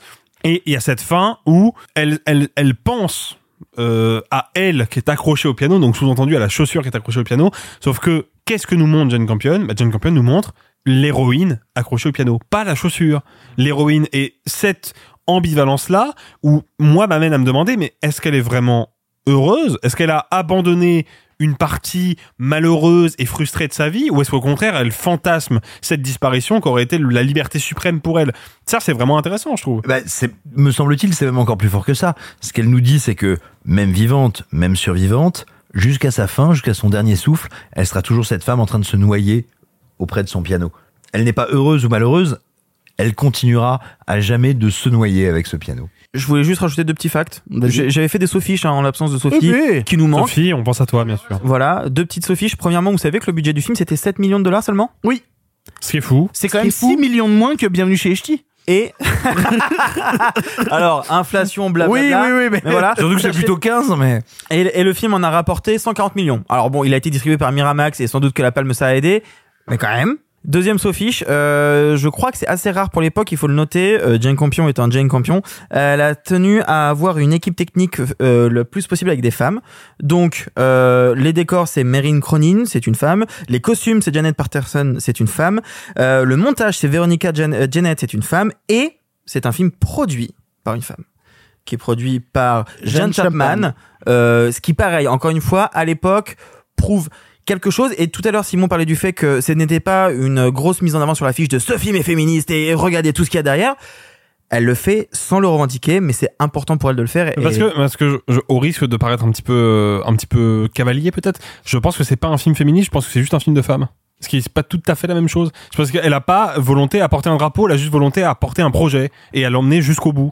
Et Oui, mais moi, quand tu es dans un certain contexte industriel, c'est en soi féministe. Bien Moi, sûr, je trouve. évidemment, par, par, par défaut, ça l'est. Mais je pense que c'est pas son objectif. C'est-à-dire que c'est, elle est pas dans une de logique de porte-étendard, en fait. Elle est dans une logique de, bah, moi, je porte ma vision, mon projet, et je vais jusqu'au bout du truc, et je m'entoure des collaborateurs et des collaboratrices qu'il me faut pour aller au bout de ce projet. Et c'est ça qui en fait un film féministe. Petite question pour conclure. Est-ce que vous pensez que euh, La leçon de piano est le bon film pour euh, euh, découvrir la filmographie de, de Jane Campion ou vous pensez plutôt à, des, à conseiller par exemple des trucs récents comme Bright Star, comme... euh, Non. euh, ah, non, non, je sais pas, je demande, comme, euh, comme Power of the Dog. euh, À mon sens, il y a trois portes d'entrée. Euh, la leçon de piano est une très bonne porte d'entrée. hein. C'est tout à fait accessible. Ça le fait, ça y va. Mais n'est-ce pas dommage de voir le plus grand dès le départ c'est ce que je leur dis toujours. Oh là là. Waouh. Il parle de ses cousines. Je suis vraiment désolé. Euh, non, non, non. Mais par contre, moi, j'aurais tendance à vous conseiller, si vous ne craignez pas de voir un film avec un rythme lent, c'est le cas, c'est un film avec un rythme lent, euh, regardez Un ange à ma table. Euh, c'est incroyable. Tu évoquais tout à l'heure... euh, ce que peut représenter la peinture et la picturalité dans sa formation. C'est un film sur une peintre, c'est une merveille absolue. Si jamais vous voulez aller sur un truc, on va dire que vous êtes là genre mais moi j'aime bien quand ça bouge un peu plus, euh, bah, vous allez voir In the Cut. C'est un des seuls, j'ai envie de dire, post Seven qui est intéressant et c'est un post Seven féminin. Euh, vraiment crapoteux, vraiment hard, vraiment dur, super intéressant, très sous-estimé à sa sortie. C'est ainsi que se termine ce 90e épisode de Pardon le cinéma. Y a-t-il un Spielberg en un Spielberg ou un James Bond en 1990 Allons-y. Alors non, parce que parce qu'il fait il fait des films en 89 mais pas en 90. Oh. Il y a pas de James Bond non plus malheureusement, c'est une année c'est une année noire. Putain, C'est l'année naissance de ma sœur. C'est l'année des affranchis. C'est l'année Wow, des affranchis. films formidables. De Édouard aux mains d'argent, de Total Recall, de Misery ou encore de Cyrano de Bergerac avec euh, Depardieu. Voilà. Voilà. Et de Die Hard 2. quand même. Tout à fait. Wow. film euh, sous-estimé. Cyrano que j'ai vu il y a pas longtemps et qui est super. Hein. C'est quand même pas le meilleur d'ailleurs, s'il te plaît. Hein. Euh, non mais C'est quand même l'année du Parrain 3, c'est quand même mieux le Parrain 3. Oui, c'est mieux, c'est mieux. Voilà, et de Sailor et Lula, et aussi de Nikita. Oh, Et de- Et de l'échelle de Jacob. Et pardon, de À la poursuite d'Octobre Rouge. Tout à fait, et de la gloire de mon père. Bref, euh, on pourrait en citer... Oh, une balle dans la tête de John Woo. On pourrait en citer des tonnes, excusez-moi, c'est juste que je remonte la liste en même pas temps. le titre du film, c'est Le de très film, particulier. le film de la bande à Picsou aussi en 1990, c'est formidable. Ah ouais, d'accord, on en est là, quoi. Et de Darkman de Sam Raimi. Ah, Comme bah quoi, voilà. on finit toujours par boucler. Et je... Tati Daniel.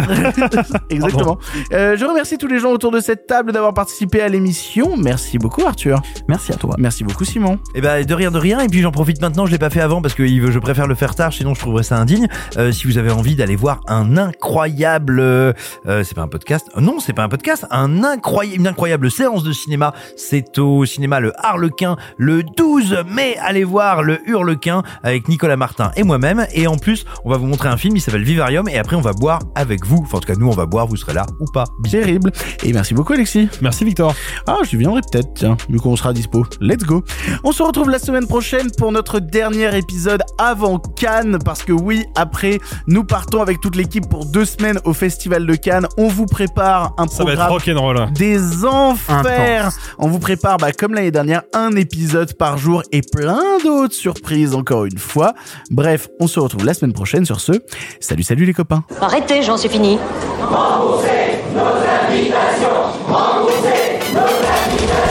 Qu'allons-nous faire par Osiris Essayons de nous voir la semaine prochaine pour déjeuner et puis vous me montrerez votre clocher. Le cinéma fait de toi un bon gamin Et que c'est quoi Maintenant c'est fini, va falloir rentrer. Je vais aller me faire une toile. Ok, amusez-vous bien tous les deux. Bon, ça j'y compte. Bonne soirée. Merci. Have a great evening.